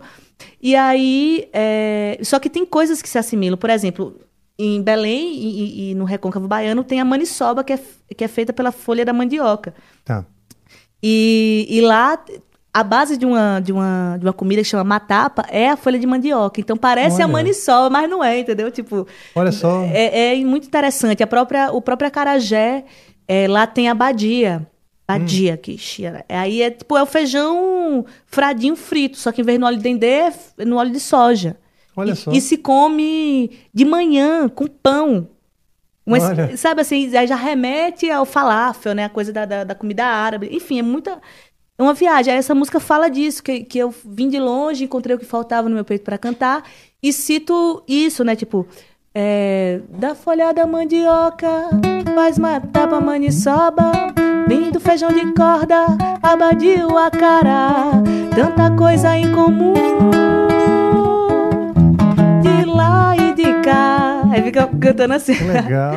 que é justamente essa, esse encontro. Então foi mágico. Deixa- a- da- da- agora, desculpa a minha ignorância. Moçambique não é um dos países que falam em português, né? Fala português, é, exatamente. Ah, tem alguns países, né, africanos que- Isso. que, falam. Fala-se, é, é a língua, é, eles sabem falar ou é a língua oficial? Tem a língua banto, né, que são muitas, muitos idiomas ali, cada região tem a, tem a sua língua, eles falam, mas a, a base é, é o português, né, O- a, a partir da colonização lá foi portuguesa, então todo mundo fala português. Então deve ter ha- havido é, esse, intercâmbio cultural, né, por conta dessa colonização, né? Certamente. É, eu queria muito assim aprofundar, quero muito voltar, inclusive, para poder conhecer mais da história, mas as coisas são muito recentes lá. Tipo, a independência tem menos de 100 anos, sabe? É, então, são coisas muito recentes e, e- e muito fortes, assim. E uma coisa linda que eu achei, assim, ao meu ver, muito forte, que os artistas, quando compõem, eles compõem na língua banto, eles compõem Ah. na, na sua língua, da, da sua região e tudo. Eles não cantam em português, é muito raro cantar em português. Claro que tem, a música pop de lá e tudo, mas não, não é assim, é mais português, entendeu? Tipo assim. Tá. E aí eu tava numa exposição de um artista é, de lá, um, um artista plástico que é. Ai, é, esqueci. Ah, Gonzalo Mabunda, o nome dele. É incrível. Ele, ele, a arte dele, a escultura é feita com restos da guerra, da guerra civil de lá. É muito forte, muito bonito. E aí um cara me, me, me puxou numa conversa. Ele, ah, porque a música brasileira tá cantando em português. E o problema daqui é que ninguém ca- canta em português. E aquilo me tocou de um lugar. Eu falei, o problema Falei, o problema da gente, por exemplo, é não saber nada de tupi, não saber É. nenhuma língua indígena, por exemplo, não saber cantar nenhum canto. Então, eu fiquei assim. É, eu falei, cara, isso é muito bonito. As o pessoas. próprio Banto que, que, que, que os, os dialetos Exato. na- na- na- naturais que, que, foram perdidos. Claro, todas as línguas, as culturas, porque é isso, é um país co- como, enfim, todos os países, as suas regiões, seus sotaques vão, né, tem a- as suas vari- variações e todas. É, e eu fiquei assim de cara, como que o problema é, é não cantar em português, né? Então, para mim foi uma grande um ato de resistência assim mais bonita que eu vi é que o canto é, é, é o canto da- da- do seu lugar, né? Que legal. Então é, é muito bonito, porque é memória, né? O canto é memória também. Então, o mais jovem que escuta, que vai ouvir um Timila Muzimba, que vai ouvir um outro artista é, que cante na, na sua língua, vai, vai ter ali, vai introjetar, você vai saber, é, enfim, as palavras, você vai se reconhecer. Então, Com certeza. eu sinto muito que o Brasil não, não, não saiba cantar em nenhuma língua é, de povos originários, né? Isso é a grande tristeza, assim. É verdade. E não só isso, a gente continua não, não preservando muito bem Exatamente. a nossas origens, né, nossa história, nossa cultura. A, não ia falar começar pelos índios, não, a terminar pelos índios, porque daqui a pouco já, já também não teremos nem, nem uh, algum- algumas etnias indígenas aí para contar a história. né? É terrível. É, bom. É, aliás, se começar se, a gente começar a esbarrar, né, na enorme, na, na enorme quantidade de problemas que a gente tem aqui no Brasil, a gente não para mais, né? Exato. Gente, Já começou assim, né? É. Já começou com muito problema, na verdade. Verdade. Já na destruição. É. É. Bom, e é- eu acho que uma coisa que, que é bonita também na nossa cultura, na nossa tradição, é que muito da nossa arte é, é também uma forma de superar a dor. né? Exato. É uma, uma forma de, de cantar sobre a dor, Uhum. sobre o sofrimento. Então, a. a ixi, tudo, tudo, tudo, desde a capoeira, Uhum. e que, que era um- uma coisa de resistência, mas com alegria, com charme, com elegância, né? Tem toda a sua Exato. beleza. O próprio samba, né? Que era proibido você fazer. é, tocar, né? Era proibido você fazer a própria capoeira, era crime. Então você vê como as lutas, né? é, Foram e são muito importantes porque fazem com que é, essa cultura que tanto tentam apagar, ela tá resistindo e tá aqui na nossa musicalidade, né? Assim, Leite Aires Leite falava muito que a música brasileira é, ela é africana, ela é afro-brasileira, ela tem muita contribuição é, dos africanos, dos indígenas também. Claro que a gente tem também ali a música portuguesa, europeia do início, pelos instrumentos, né? O samba de roda é, é- é- você vê que é, é- é música africana, mas tem a viola portuguesa que entrou ali, que influenciou Sim. nesse, nesse lugar, algum canto ou outro. É, enfim, tudo isso vai formando né, a cultura de um país ali e sabendo que tudo isso é resistência, sim. Pra gente estar cantando samba de roda, pro samba de roda acontecer, as pessoas dançarem a capoeira, é porque muitos tiveram, enfim, suas vidas perdidas e tudo, Sim. né? Então é muita luta diária. Acho que a gente tem que reconhecer também as conquistas, né, disso tudo, assim. Com certeza, com certeza. E a Bahia, eu acho que é um grande berço, sim, de, de tudo isso.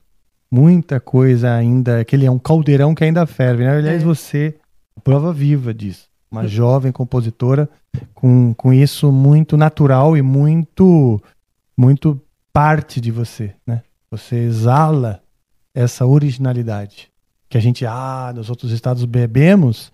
E eu posso dizer o seguinte, como eu comecei muito cedo uma carreira internacional, então eu passei a olhar o Brasil de fora. Hum. E quando a gente olha o Brasil de fora, a gente não, não, não, não olha o Brasil dizendo assim, eu sou de São Paulo. Não, eu olho o Brasil de fora e falo, eu sou brasileiro. Uhum. Tudo que, o- que, que, o, que o Brasil exala, em termos culturais, eu me, me representa. Uhum. Né? Então eu passei a me sentir muito brasileiro nesse sentido, né? E, e muito orgulhoso, sabe? Muito orgulhoso mesmo do que se faz. E comparativamente mesmo, porque você vai para visita o mundo aí e, vê- e percebe cada vez mais como é como é rica a cultura brasileira, a música brasileira. E a gente, como músicos, como artistas, temos sim a obrigação de preservar, né? De manter vivo, que nem você disse. Na hora que que Leftovers or the DMV or house cleaning, or Chumba Casino always brings the fun. Play over a hundred different games online for free from anywhere. You could redeem some serious prizes. ChumbaCasino.com. Live the Chumba life. No purchase necessary. Void prohibited by law. T plus terms and conditions apply. See website for details. Eh, é, lá em Moçambique, uma criança ouve uma música sendo criada agora em algum dialeto bantô, ele está ele tá sendo banhado de tradição, sendo banhado nas águas da, da, da, do legado cultural, e é isso vai, vai ajudar, vai, vai construir camadas na formação dele, né? Tá. Na educação dele e tal, na visão de mundo, etc. E, e, eu acho que nós, como artistas, temos que fazer isso aqui no Brasil também. A gente uhum. tem que ir banhando as novas gerações disso para que isso não se perca. Com certeza, concordo. E é isso, a gente tem muito, tudo que a gente tem, assim, de, desse legado todo, é, indígena, africano e tal, é, é, muito da oralidade mesmo, né? Seja na, na forma artística, seja do, do dizer para o filho, para a filha, para a vizinha, naquela comunidade e por aí vai, né? As coisas vão sendo ditas e vão sendo, né? A, a cultura do terreiro mesmo, e candomblé, os cantos em urubá, os cantos em outras línguas, é, é isso, é ouvindo. Aquela pessoa vai ouvindo ali, cresceu no terreiro, cresceu no quilombo, vai ouvindo, ouvindo, ouvindo, ouvindo, e aí sabe os fundamentos todos a partir da voz, né? Do canto, da, do que se passa pelaquela pessoa ali mais velha que vai passar o que tem que ser feito ali, né? Do que tem que ser realizado. Então, é, você vê a importância disso. Os livros são muito importantes, mas também a força da fala, a presença, né? A representatividade, tudo isso é, é também fundamental para a gente não esquecer. Sim, você falou do candomblé e do, do candomblé. Eu acho que isso é uma coisa que, que por muito tempo estava me angustiando. Eu esqueci, era uma coisa que eu queria falar contigo e eu estava já esquecendo. Que eu vejo novos artistas da MPB nunca mais nem mencionando orixás, né? E tudo bem, ah, não faz parte, uhum. da, da, de repente, da cultura da pessoa, beleza. Mas eu acho triste, sabe? Porque era tão forte dentro de todas as referências que a gente citou e que todos citam. A gente fala de Caetano, Betânia, o Djavan, todos eles estão sempre tão, tão fortemente ligados a, a, a, a essa tradição. E aí eu comecei a me perguntar por quê. E aí alguém me teorizou, né, uma teoria qualquer aí, de que as gravadoras, tanto as gravadoras quanto os músicos, passaram a querer não provocar um público que passou, um público evangélico que passou a crescer. E eles hoje, com os algoritmos, conseguem medir que aquele é um público potencial e que você não quer distanciar, uhum. né? Você quer reverter em like, em dinheiro e etc. E com isso, então, passaram a evitar alguns temas dentro da, da, dessas composições. E foi por isso que eu perguntei de Nanã e por isso uhum. que eu vi que outras, que outras letras suas você menciona. Eu acho, primeiro de tudo, é, pessoalmente eu tenho uma identificação também com, com isso, não só com a, com a, teologia de maneira geral, e isso faz parte da riqueza, é, como é que a gente chama? sincrética no Brasil, né? com, essa, com esse sincretismo tão rico no Brasil. E fiquei triste de imaginar, então, que os algoritmos, os números, vão afastando a manda. gente de temas que é. são da, da, da, nossa herança, né? É. E, e, isso me preocupa. Então, eu achei legal que você trouxe essa visceralidade despreocupada, entendeu? é, com coragem. Parece até besta falar de, de uma coisa que, que, é tão óbvia, né? Temas que são tão importantes e óbvios, que deveriam parecer óbvios, mas por algumas compositores estarem evitando, ou gravadoras, ou uhum. tendências, não sei o nome disso, achei muito legal você é, cantá-lo, sabe? Mesmo. Eu acho importante. Senão isso aí morre. É, verdade.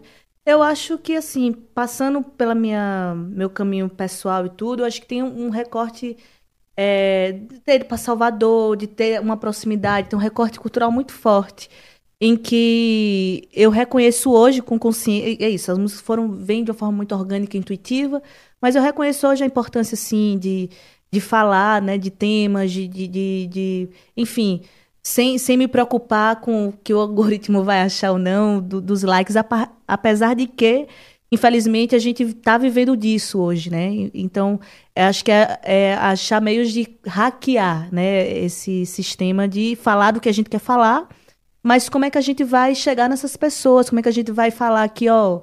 Não, não, não é demônio, não. É uma entidade, uma energia, para com isso, sabe? Assim, é, eu acho que é, ter essa liberdade de cada um ter a sua crença é fundamental. Acho que o perigo é impor isso de uma forma Claro. terrível, né? E, e- e violenta, porque hoje a gente segue aí vendo notícias dos terreiros sendo destruídos por, por essa predominância, né?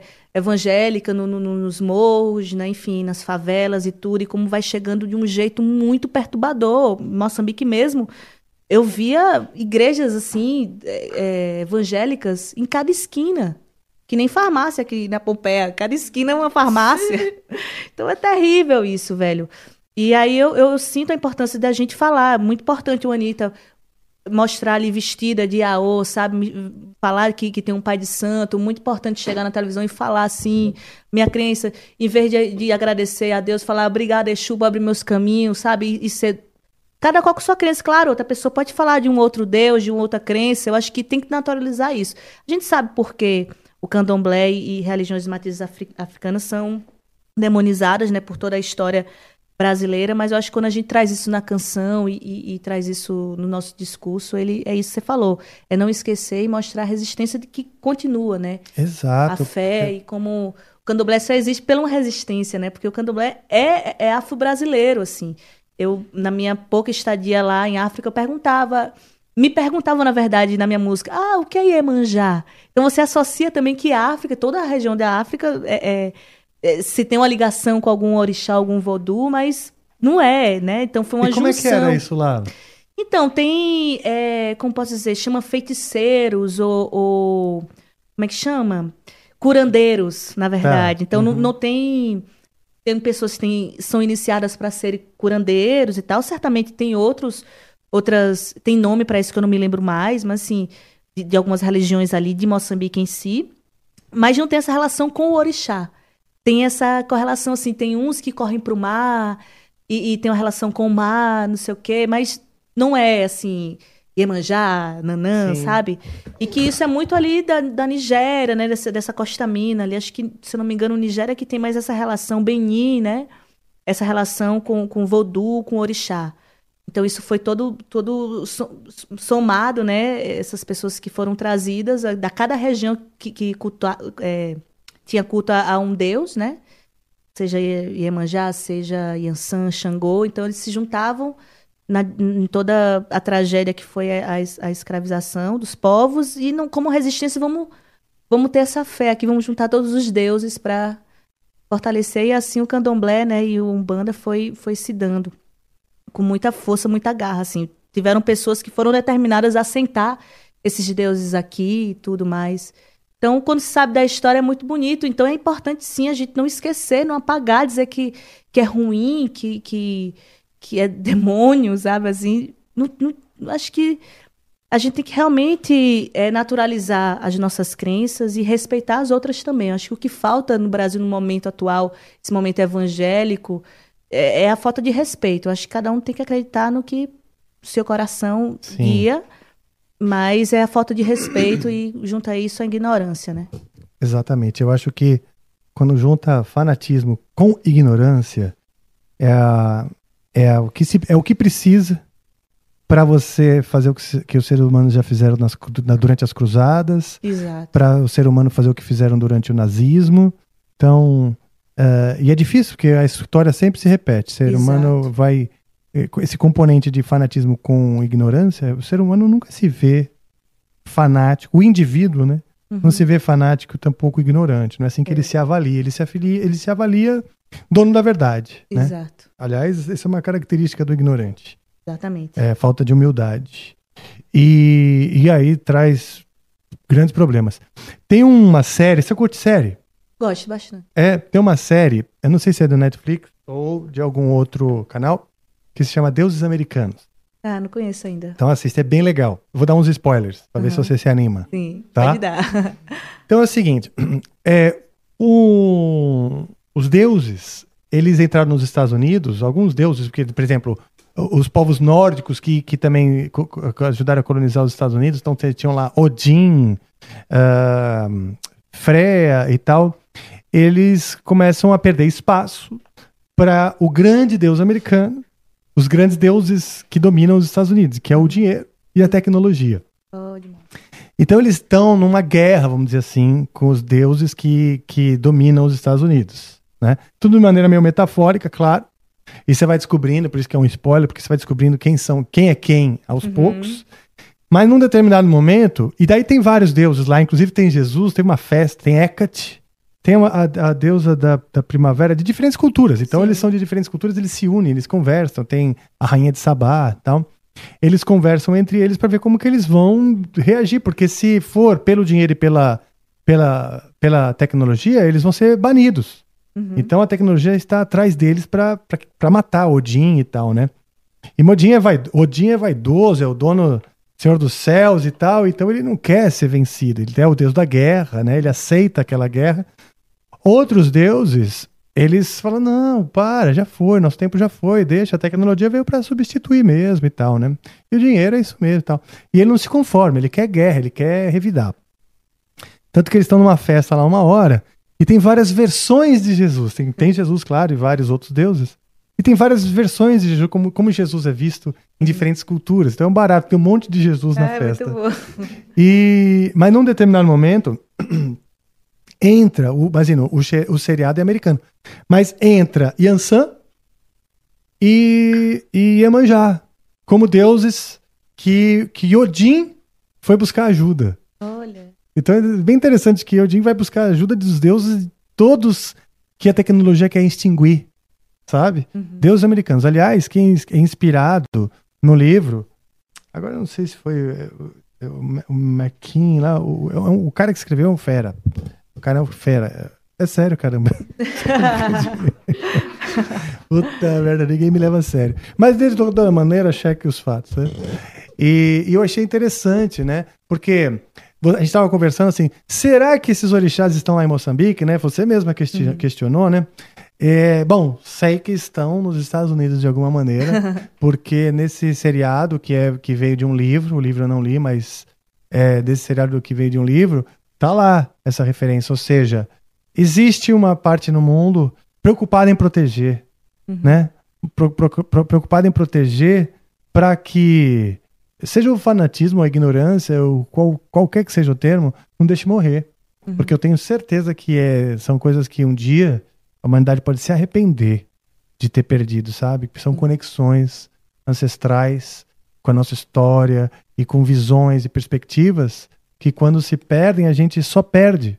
Por can- quando elas se enfraquecem como cultura a- a- toda a humanidade perde porque a gente passa a ter uma visão mais estreita do mundo. E quanto mais estreita mais difícil é a vida mais depressão mais pânico mais insônia mais ansiedade. É isso que dá né? A nossa bolsa de recursos fica mais vazia.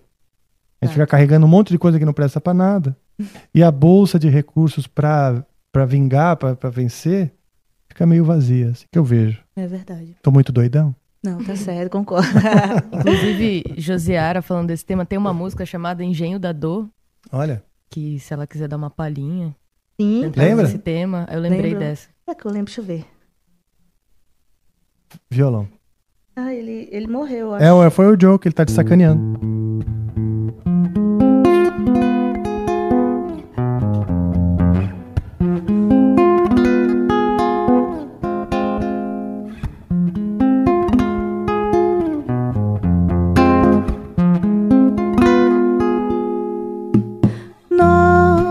Cabelo ao tempo que embola nas mãos do meu amor.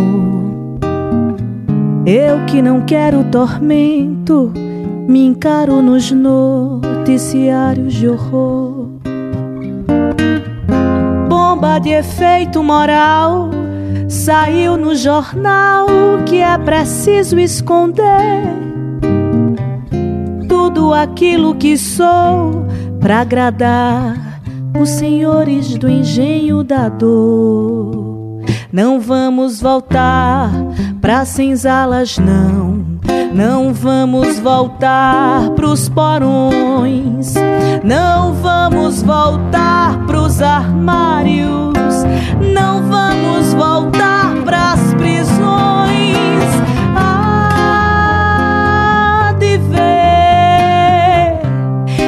A liberdade tá cravada no ser, na alma.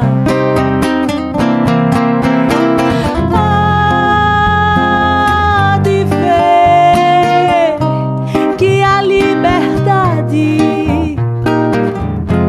tá cravada no ser,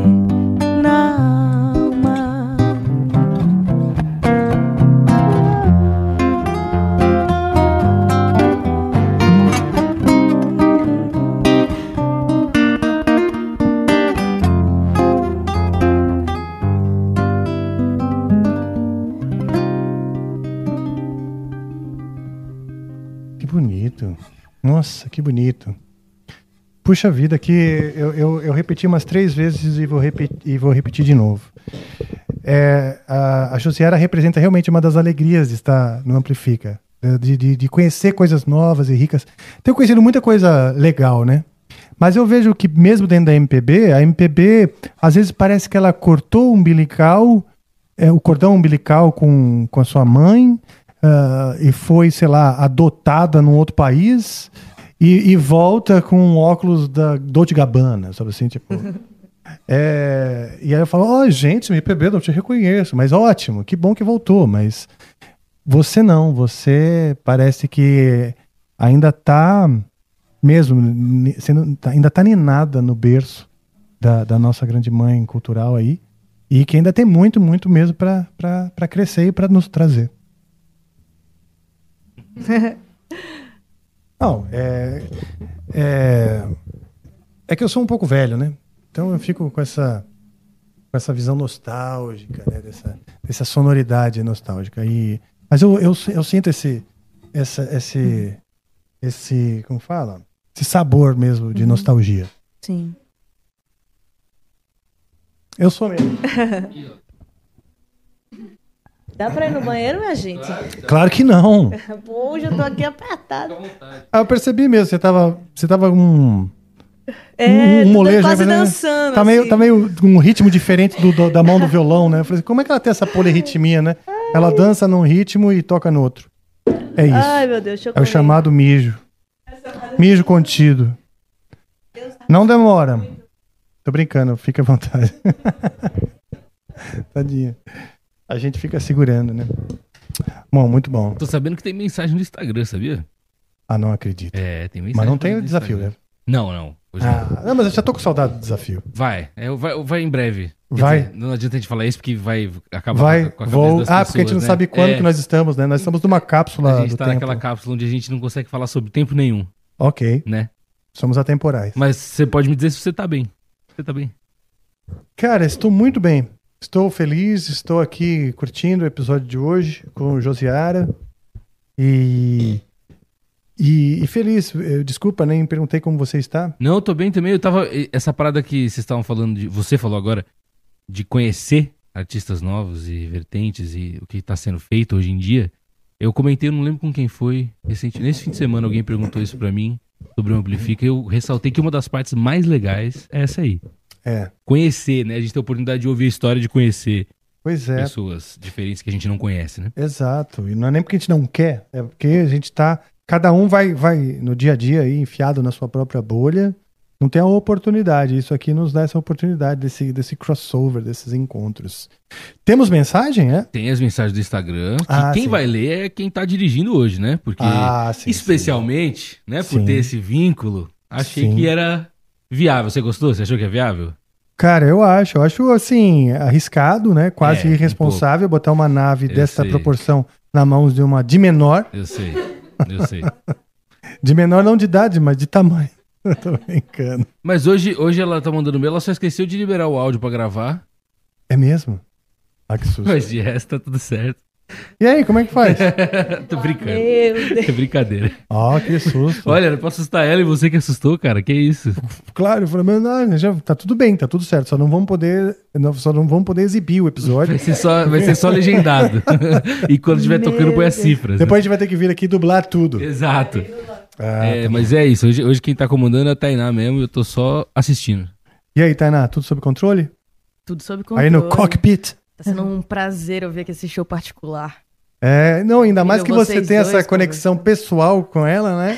Temos, temos aí. Tem uma história. Tem uma história. Pode te chamar de Josi? Pode, claro. Pode, é o seu apelido? Não, só eu posso chamar de. Pode. É verdade isso? Nossa, a Tainá é tão dominadora. É, né? Tainá, eu já Pensei que fosse com só a ela. Luísa. Eu já pergun eu já conversei muito. Tainá.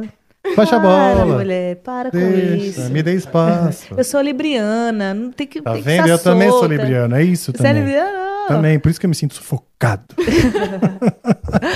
Aproveitando esse gancho aqui, galera, pelo amor de Deus, deixa o seu like, se inscreva. Olha. E aproveite, pelo amor de Deus. Porque no chat, só a gente que tá no chat ali de moderador sabe o que é o pelo amor de Deus, que a gente fica o tempo todo falando. Sim. Mas parece que só, só entende quando fala aqui, né, direção? Quando a gente implora aqui, né? É verdade. Tem então, que implorar. Então, Sim. quando sair esse episódio, deixem o like aí. deixem o like. Se E inscrevam. Se E inscrevam. pelo amor de Deus, me sigam, minha gente. Sim. Segue lá nas. Pelo amor de Deus. Pode deixar o jabá, Josiara. Se quiser deixar suas redes sociais, a câmera é essa Faça aqui. seu apelo emocional aqui, ó. Olhe nos olhos. Gente, é underline Josiara com SY. Qualquer rede social, Twitter, Facebook, tá lá underline Josiara com SY. Simbora. Tá na descrição aqui, galera. Pronto. Yeah. Vamos para as mensagens. Vamos para as mensagens. Então, a primeira pergunta é do Lucas Underline CAA. Pergunta pra ela como foi trabalhar com a Pete. Sou baiano e admiro as duas. Abraços. Hum, então eu sei que você ouviu a pergunta, mas ele falou pra eu te perguntar, tá? E assim. e assim eu me sinto útil, né? Como foi trabalhar com a Pete? Gente, foi realização de um sonho, né? Porque como eu falei mais cedo aí, tipo, ela foi uma das grandes influências no início dessa da música, de quando eu falei, ah, eu quero dessa decisão, quero viver de música. Então, é uma figura muito presente assim no meu imaginário, da admiração, tudo. E, quando e ela foi muito generosa, né? Quando eu postei o vídeo de Anacrônico tocando assim, de uma forma bem despretensiosa na minha rede, ela comentou e deu a ideia, ó, vai ter 15 anos de Anacrônico, você topa regravar e tal, pra gente fazer um, Olha, um, um lançamento comemorativo. Eu falei, demais. E eu achando que ela ia cantar junto, a estrofe comigo, tem uma estrutura em que ela cantava. Não, ela super colou, produziu umas vozes, fez, né, tava muito presente, mas assim, abriu para que eu fizesse do meu jeito, cantasse do meu jeito. Então tinha uma troca muito é, fluida, assim, e, e muito também, como eu disse, muito generosa da parte dela, assim, sabe? De, das aberturas mesmo. E aí depois eu encontrei com ela no, no Sarau Luau, é, em 2021, início de 2021. E foi também incrível, a gente cantou a maçã de Raul, cantamos Ah, algumas outras canções, e foi demais, assim. Que legal. Espero Eu quero fazer muito mais coisas. Eu quero muito trazê-la aqui. Aliás, é o eu tenho alguns contatos assim de pessoas próximas, mas se você puder me ajudar. E Aliás, que- me ajuda com, com o Chico César. né? Viu? Vou mandar o zap. É, você- tem uma proximidade com ele ainda? Eu tenho, a gente se cumprimenta tudo, mas não nessa intimidade de. Ah, entendi. É, Tá mas bom. tenho vergonha. É? Tem, tem pessoas que eu fico muito tímida, assim. Ah, eu também. Eu Nossa, sou muito não caipira. Tem, não, tem, não tem quem faça se ouvir dez vezes. Chico, né? Eu já encontrei algumas vezes, ele já foi no meu show, já conversamos, já fui na casa dele. Mas não tem jeito, ele me deixa nervosa, assim, porque eu admiro demais. Pete também, eu fico nervosa, assim. Com vergonha. Olhando pra janela, que nem com a Maria é, tipo, é, porque, enfim, é muito. Muita admiração, né? Influenciou tanto o trabalho. que- Não tem como a gente não criar Não uma mexer, espécie né? de mito, né, a respeito dos artistas. Eu, eu também fico meio, eu fico meio assim, ah, meio jeca né, perto do- do- de alguns ídolos. E aí, A próxima Senhora pergunta, Rafael, Yeah. é do underline Brunão Souza. ah, conheço. Conhece o nosso menino do canal dos cortes? Sigam o canal de cortes. Sim. Brunão, nosso cortador. Nosso cortador, nosso jardineiro. Jardineiro. Opa, Caiu o barulho aí. O que, que foi esse barulho? Ah, já sei. Meu violão acabou a bateria. Ah, tá, tá, tá, tá. Ele tá. Que, que bateria que é? Que tipo? É 9 volts. Ah, 9, putz, É. merda. Tá mais difícil de achar. Ah, tem ali, tem ali. Pronto. Pronto, é ele. já. Então daqui a pouco a gente providencia aí. É. Eu tava com medo de ter alguma coisa acontecendo Se aqui. ele quiser trocar enquanto eu faço a pergunta aqui. É, vamos lá. A pergunta que não quer calar. A pergunta de Bruno Souza.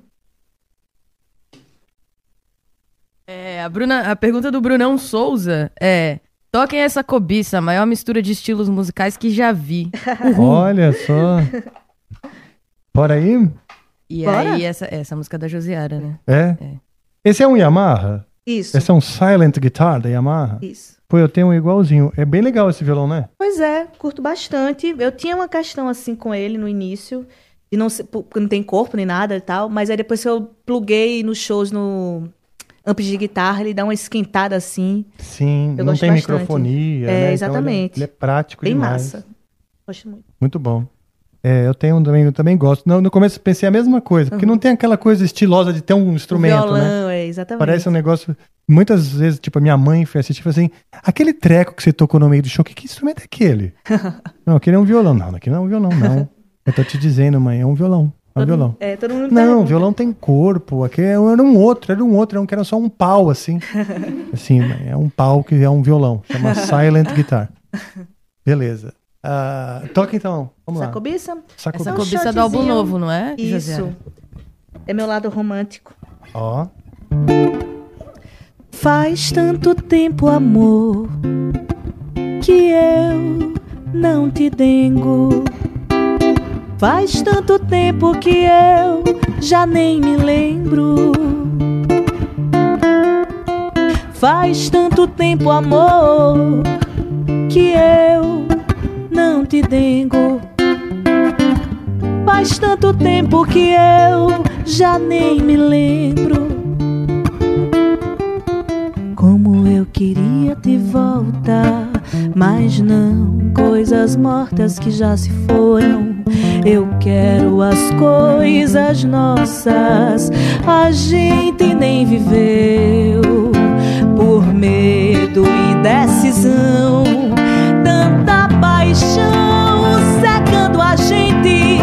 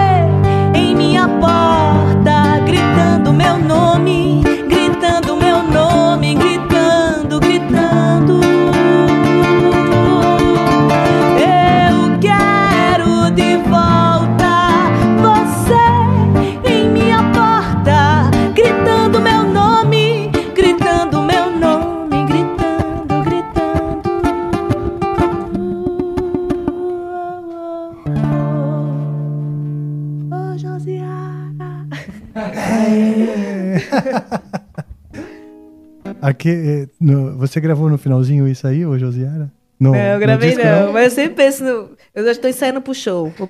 Boa. muito legal, muito legal. É linda essa música. Obrigada. E lembra que eu, quando, eu, quando eu falei logo no começo aqui desse episódio da, da variedade, né? Uhum. Eu percebo uma variedade muito grande no, de, de- de estilos e, e, e ambi- ambientação musical mesmo, sabe? E essa daí já vai completamente diferente de todas as outras que você tocou, É. né? É um meio um samba reggae, né? Meio um samba reggae, meio rock, Meu shot. meio shot, é. Eu demorei pra entender o ritmo. Ah, Né? é, né, porque nessa coisa eu tô tocando um, não sei se por oito, assim, né?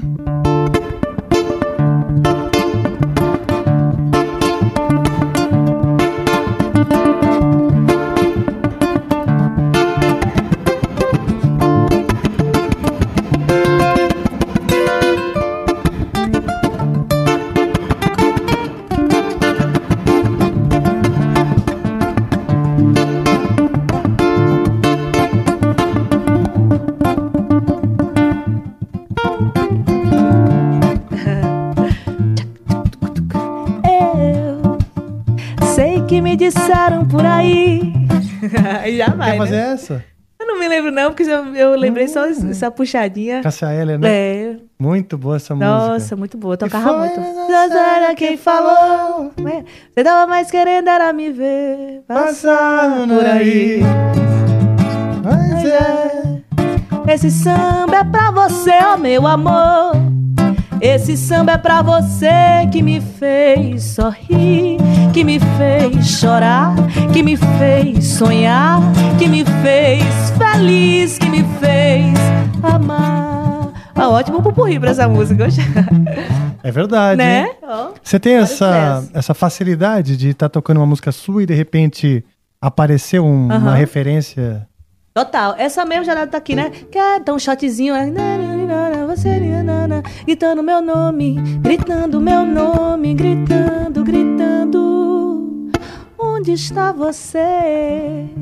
Apareça aqui pra me ver, que eu vou gostar demais. Aí já vou ligando os shots tudo. Que legal. Anos Muito de bom. barzinho, né? Anos de barzinho, que bom. Essa cancha é importante, né? Você sente que essa cancha que você teve, né?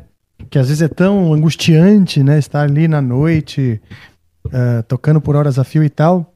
Mas hoje você percebe o quanto isso te dá ah, solidez? Percebo completamente. É, várias, várias situações, seja de improviso, que é isso, eu tô num voz e violão aqui, eu posso guiar para essa música, já. Enfim. É, e tudo tem relação com o público. Você vê que a galera tá cantando, tá mais atenta, Ah, fala, ah, tá. vou meter essa daqui que é um shot, que eu sei que todo mundo conhece, sei lá, né? Isso são cálculos assim, muito rápidos, mas muito também de sentimento. E.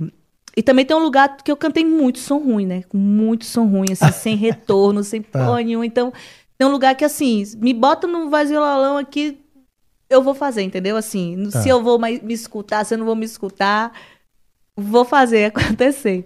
Então, tem essa- essas coisinhas que facilita para quem não. Que o show, enfim, flua. Às vezes tem coisas técnicas que não tem muito o que fazer, né? É, eu espero não passar por isso mais, tipo, de ficar, né, tendo muito perrengue. Mas quando acontece, eu, eu consigo me virar até que a coisa seja solucionada. Tipo, o meu show de lançamento do Mansa Fúria em Salvador, eu comecei a tocar sem me escutar. Não tinha retorno, os retornos estavam desligados. Mas aí, como eu já toquei tanto sem retorno, Você aí eu falei, vou ficar olhando assim pro técnico. E aí depois, depois da terceira música, eu falei, gente, boa noite, por favor, liga aqui. E você, que bom, né? É, Deve tem, essa, um- tem essas coisas assim de lidar muito bem com perrengue, né? Uhum. É um. É, eu sei bem o que você tá falando, porque É. eu toco heavy metal e heavy metal é, com, é, é um bolo. Se você, pra se ouvir, Ave né? Maria, imagina. já- no disco já é difícil pra muita gente, Pra pra entender o que que é cada coisa, né? Sim. Porque é muito elemento junto.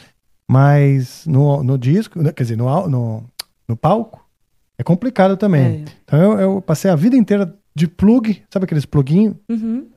Desejando ouvir o menos possível pra conseguir ouvir a bateria lá no fundo, assim, pá, E se concentrar no teu, e né? me concentrar no meu. né? É. Até hoje, o fone mesmo, hoje em dia, quando a gente usa o fonezinho tem da orelha, eu boto, é como se fosse um plug com clique. Uhum. Eu boto um clique, que hoje pelo menos o meu, eu sinto que meu, meu plug, meu abafador de som tem clique, então, pô, que maravilha. E aí eu vou levantando bem baixinho as coisas. Uhum. É, deixa eu te perguntar, essa cancha de, tá, de saber, ah, vamos lançar um shot aqui, ali, tal, tal, tal, essa, você acabou te dando um, um know-how da dinâmica de um show, Uhum. né? Você usa isso para construir a dinâmica ou a ordem do seu disco, a ordem das músicas? Você Sim. chega a usar isso na construção do álbum? Com certeza. É? É, tanto que esse disco, o Mansa Fúria, pelo próprio nome, né? Eu ficava assim, ah, eu acho que tem que ir pensando muito nessa coisa do lado A, lado B também. Eu fico Tá. muito pirando nessas sensações. Então, pra mim, é muito como uma onda, né? Como uma fluidez da vida. Então, começa ali na, com apreciação, né? Depois, é, no caso do Mansa Fúria, né? Contando. Eu queria contar esse meu percurso de sair da Bahia para São Paulo e, e- e o que eu encontrei e as coisas todas do que me fez refletir para voltar para Juazeiro. Ah, e termina com a música chamada Remanso, que eu falo que, que eu falo de minha irmã mais nova, falo cito minha avó, é, enfim, é, e finaliza de um jeito muito lúdico, assim, muito sensível. É, o meu, é voz violão e um assovio, assim. Que legal. Enfim, então, Mansa Folha eu pensei nesse, né, nisso, apreciação, falo do Mar da Bahia, né, e tal, do Bahia de Todos os Santos. E aí eu vou, a vinheta você que perguntou, que é uma coisa mais caótica, assim. É, o que é que eu vim fazer na Cidade Louca? O que, que, eu tô, o que que eu tô fazendo? Aí Nanã me explica, né? E aí já entra Nanã. E aí depois vem Solidão Civilizada, que é uma canção que que fala do, do que é estar sozinha, né, nessas coisas. Fala da- reflete a solitude também, os dois lados e as camadas disso tudo. E depois segue com Engenho da Dor, Terra Seca, que são músicas mais políticas do disco, assim. Enfim. E por aí vai. A Rota de Colisão é a coisa mais romântica, coisa mais fresca. E eu vou, vou pensando desse jeito, né? Aí eu, antes de terminar, tem temperatura, que é eu voltando pro verão na Bahia, e aí chego em casa. E Que termina legal. assim. Então eu gosto de pensar o show, o disco dessa maneira. Acho que um álbum, enfim, pra mim é isso, sabe? É você pensar os detalhes, pensar os desenhos, a imagem dele, a cor dele. E, enfim, é, eu acho que é muito assim. Pelo menos até o momento, até o Adeus Dará, que foi um, um- um- também um começo, um pensamento de- desse- dessa maneira, né? Um começo mais político, é de, de- de refletir as dores, né? De, de, de falar das perdas, de questionar tudo que a gente está passando no momento e seja do passado, também é uma reflexão dessa história. E termina ali com a festa de largo, né? Assim, ela vai, ela bilhetinho que é uma vinheta chama para essa necessidade também do, desse prazer de, da, da vontade de estar com as outras pessoas, né? Do- dos corpos, da paquera, do flerte. E como isso também é importante, né? O próprio Chico César voltando a falar ele, ele tem um disco que é o amor é um ato revolucionário, né? Então é como tudo tá tudo tá interligado, uma coisa é as intersecções.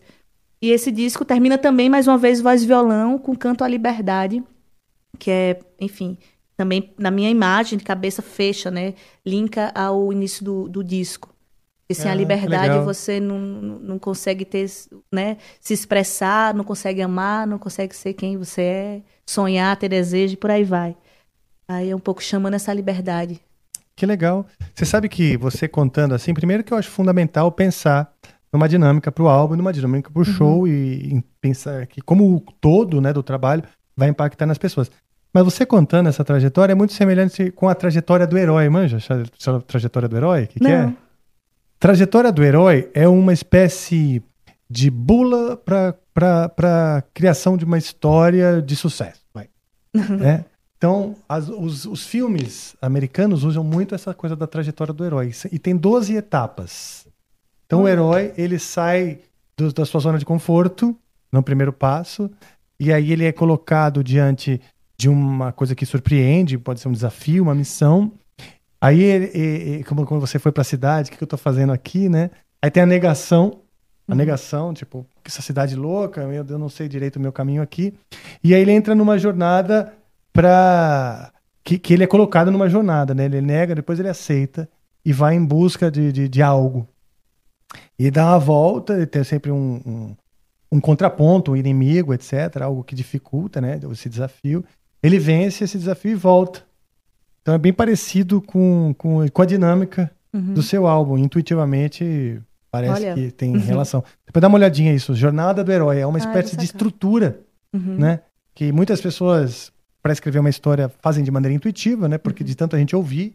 Sim. Mas, mas hoje tem os modelinhos lá, até para fazer um discurso e tal. Olha Às- só. Às vezes até para fazer um que eles chamam de é, como fala? Pitch de vendas, né? Vai vender coisa na internet. Hoje tem muito isso, né? Curso online, Uhum. etc. Os caras usam essa coisa da trajetória do herói. Porque é muito eficiente na, no nosso imaginário, né? Aproveitando que, que José entrou nessa, contação de história sobre o processo do álbum. Uhum. Tem uma pergunta aqui fala- perguntando da Luísa Chara. Uhum. É, Josi, conta uma história por trás de, de uma música sua. Pode escolher qual. Vamos lá. Pensar. Ai, qual, meu Deus? Você contou a de Nanã. Você tocou essa cobiça agora. Foi. É, não sei se tem alguma história por trás desse. Cara, de Nan- tem uma coisa. É, Nanã, oh, desculpa. É, essa cobiça é a música mais antiga do disco, né? Ela foi gravada nesse primeiro álbum, o Universos lá e tal, que não tá publicado em nenhum stream. E eu pensei em regravar, assim. Então, ela é, eu fiz essa música quando eu tinha, sei lá, uns 16 anos, mais ou menos. Então, muito novinha. E foi muito bom revisitar. E falando de outra também muito antiga, a Man- Mansa Fúria, esse nome também veio a partir de uma música que na época também era muito antiga. É, ela, eu não lembrava dela, enfim, sempre compus, mas nunca fui muito organizada assim de ah, ter minha pastinha, enfim. Sempre um caos, sempre contando com a memória e tal. E aí eu tava prestes pra gravar o Mansa Fúria e fiquei cantarolando com uma amiga minha essas músicas antigas. Ah, eu tenho essa, eu tenho essa. nananã. E aí Mansa Fúria voltou na memória. Eu falei, ah, e ela- eu tocava como se fosse um samba, assim. Outra, outra parada. E aí, quando eu terminei de cantar a música, eu falei, o disco vai se chamar Mansa Fúria. Porque a- ela termina, porque eu quero é viver na mansidão, mansa fúria como o mar. E eu tava saindo dessa relação toda, né, de, de, de Salvador, da praia, de como os encontros aconteceram pra mim, né, tantos anos morando ali, uns quase 10 anos morando em Salvador. E como a praia também foi muito fundamental, como os, os festejos, como a festa de Iemanjá, como o carnaval, enfim. Então, essa observação do mar, né, né, desse, desse Porto da Barra em que eu sempre frequentei, que é um mar de Bahia, assim, não tem muita onda, essa calmaria, mas também tinha, tinha uns momentos que ele se transformava. Ele ficava mar revolto e batendo na balustrada. Eu já tomei caldo nessa praia. Então, mesmo? uma loucura, assim. Então, era mais essa. É uma música que, que reflete essa, essa força da- do mar, né? Essa força das águas, assim.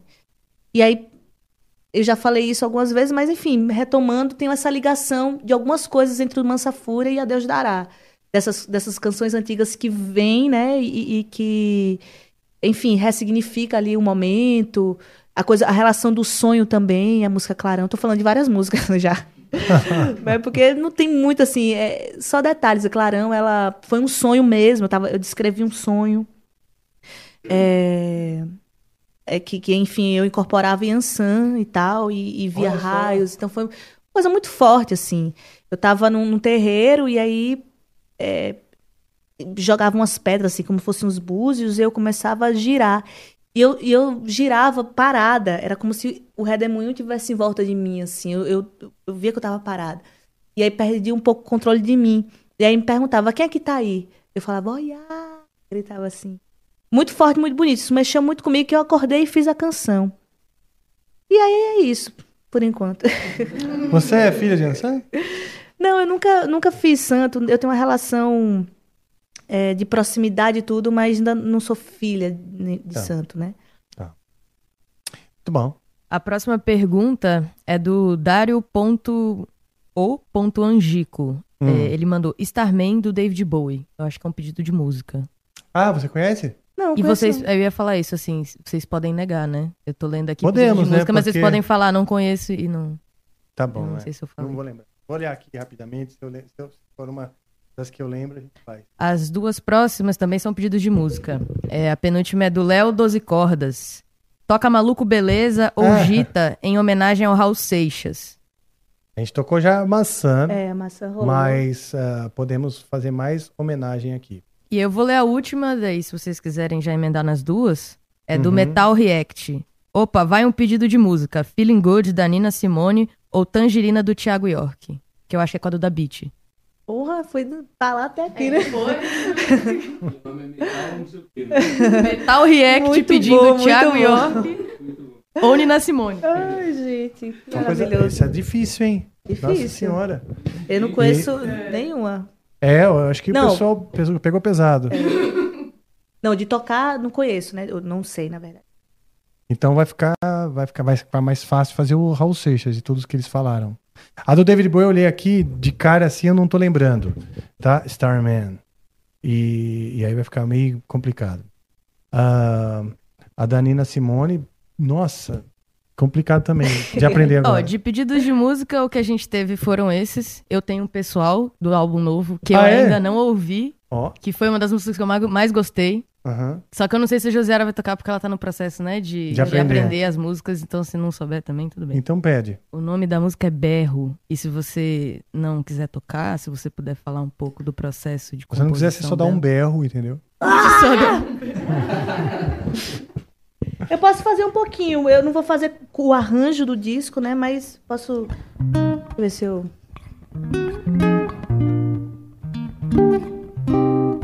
Vou só fazer um padzinho. O amanhã brilhará, mesmo que o sol venha se esconder, precisando chorar por nós. No colo das nuvens negras, cheias de esplendor.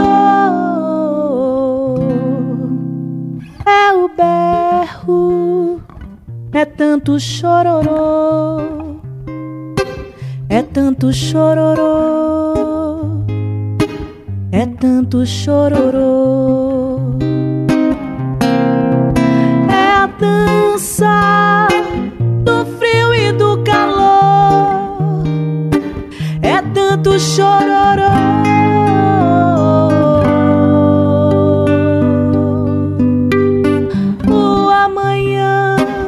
Brilhará. O amanhã brilhará.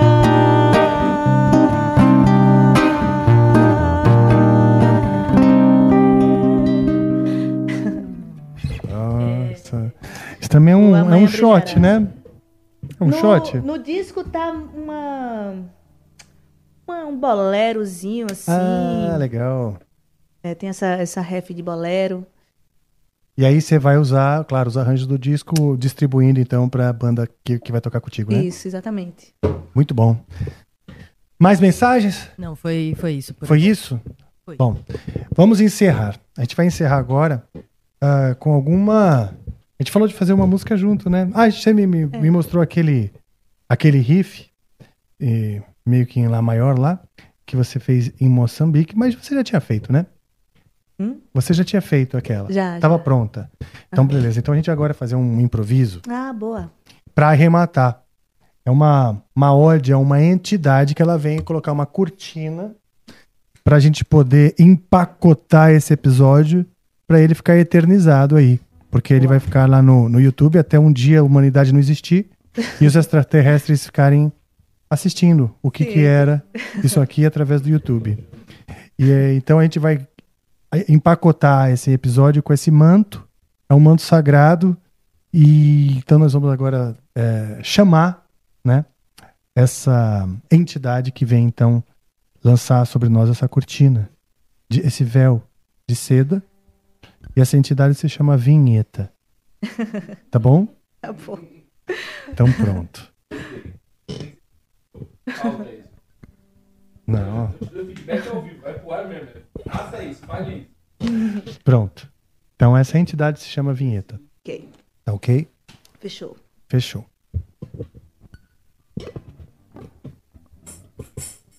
Vamos senti-la, ela já tá chegando. Tá sobre nós. Aterrizando. Como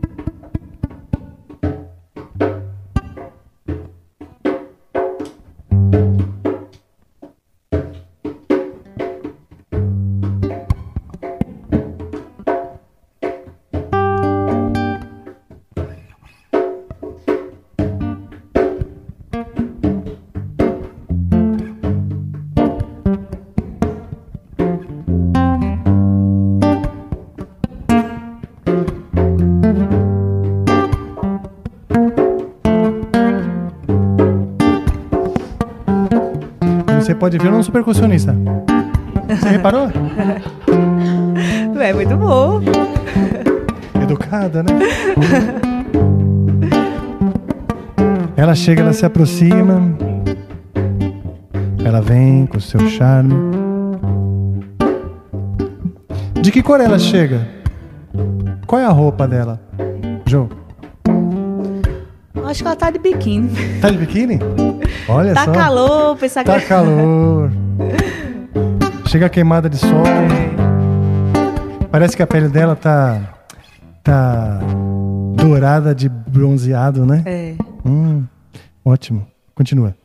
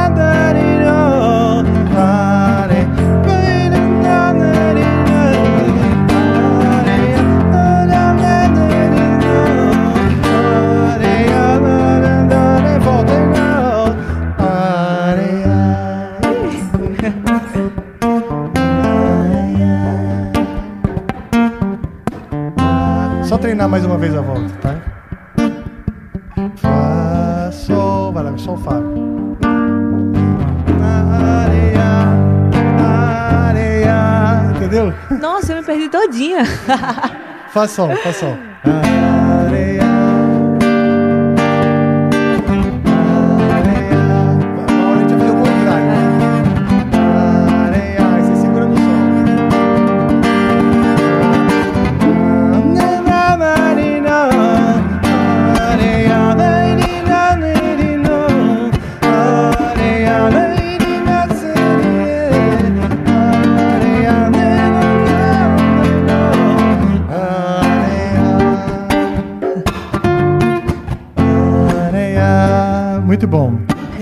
vem na areia, ela vem de biquíni, ela está chegando, é um manto sobre nós. E ela já está agora aqui. Posso chamá-la? Pode. Posso? Pode. Então que venha, que se faça presente, que encerre com dignidade. Muito obrigado pela sua presença. Obrigada Josi. demais, Foi um adorei. prazer mesmo. Mesmo, muito sucesso. Eu vou acompanhar aí sua trajetória com muito orgulho. Sabe Poxa, assim, de ter te conhecido assim nesse momento tão radiante seu. Tá bom? Demais. Obrigada Então que demais. venha ela, volta pro Areia aí que eu vou chamar lá. Areia. Chama pessoal, chama lá. Ah, chama quem? Chama quem? Chama a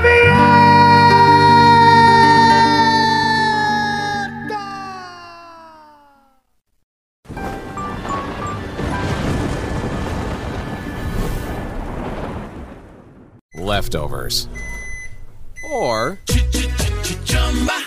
The DMV. Number 97. Or house cleaning. Or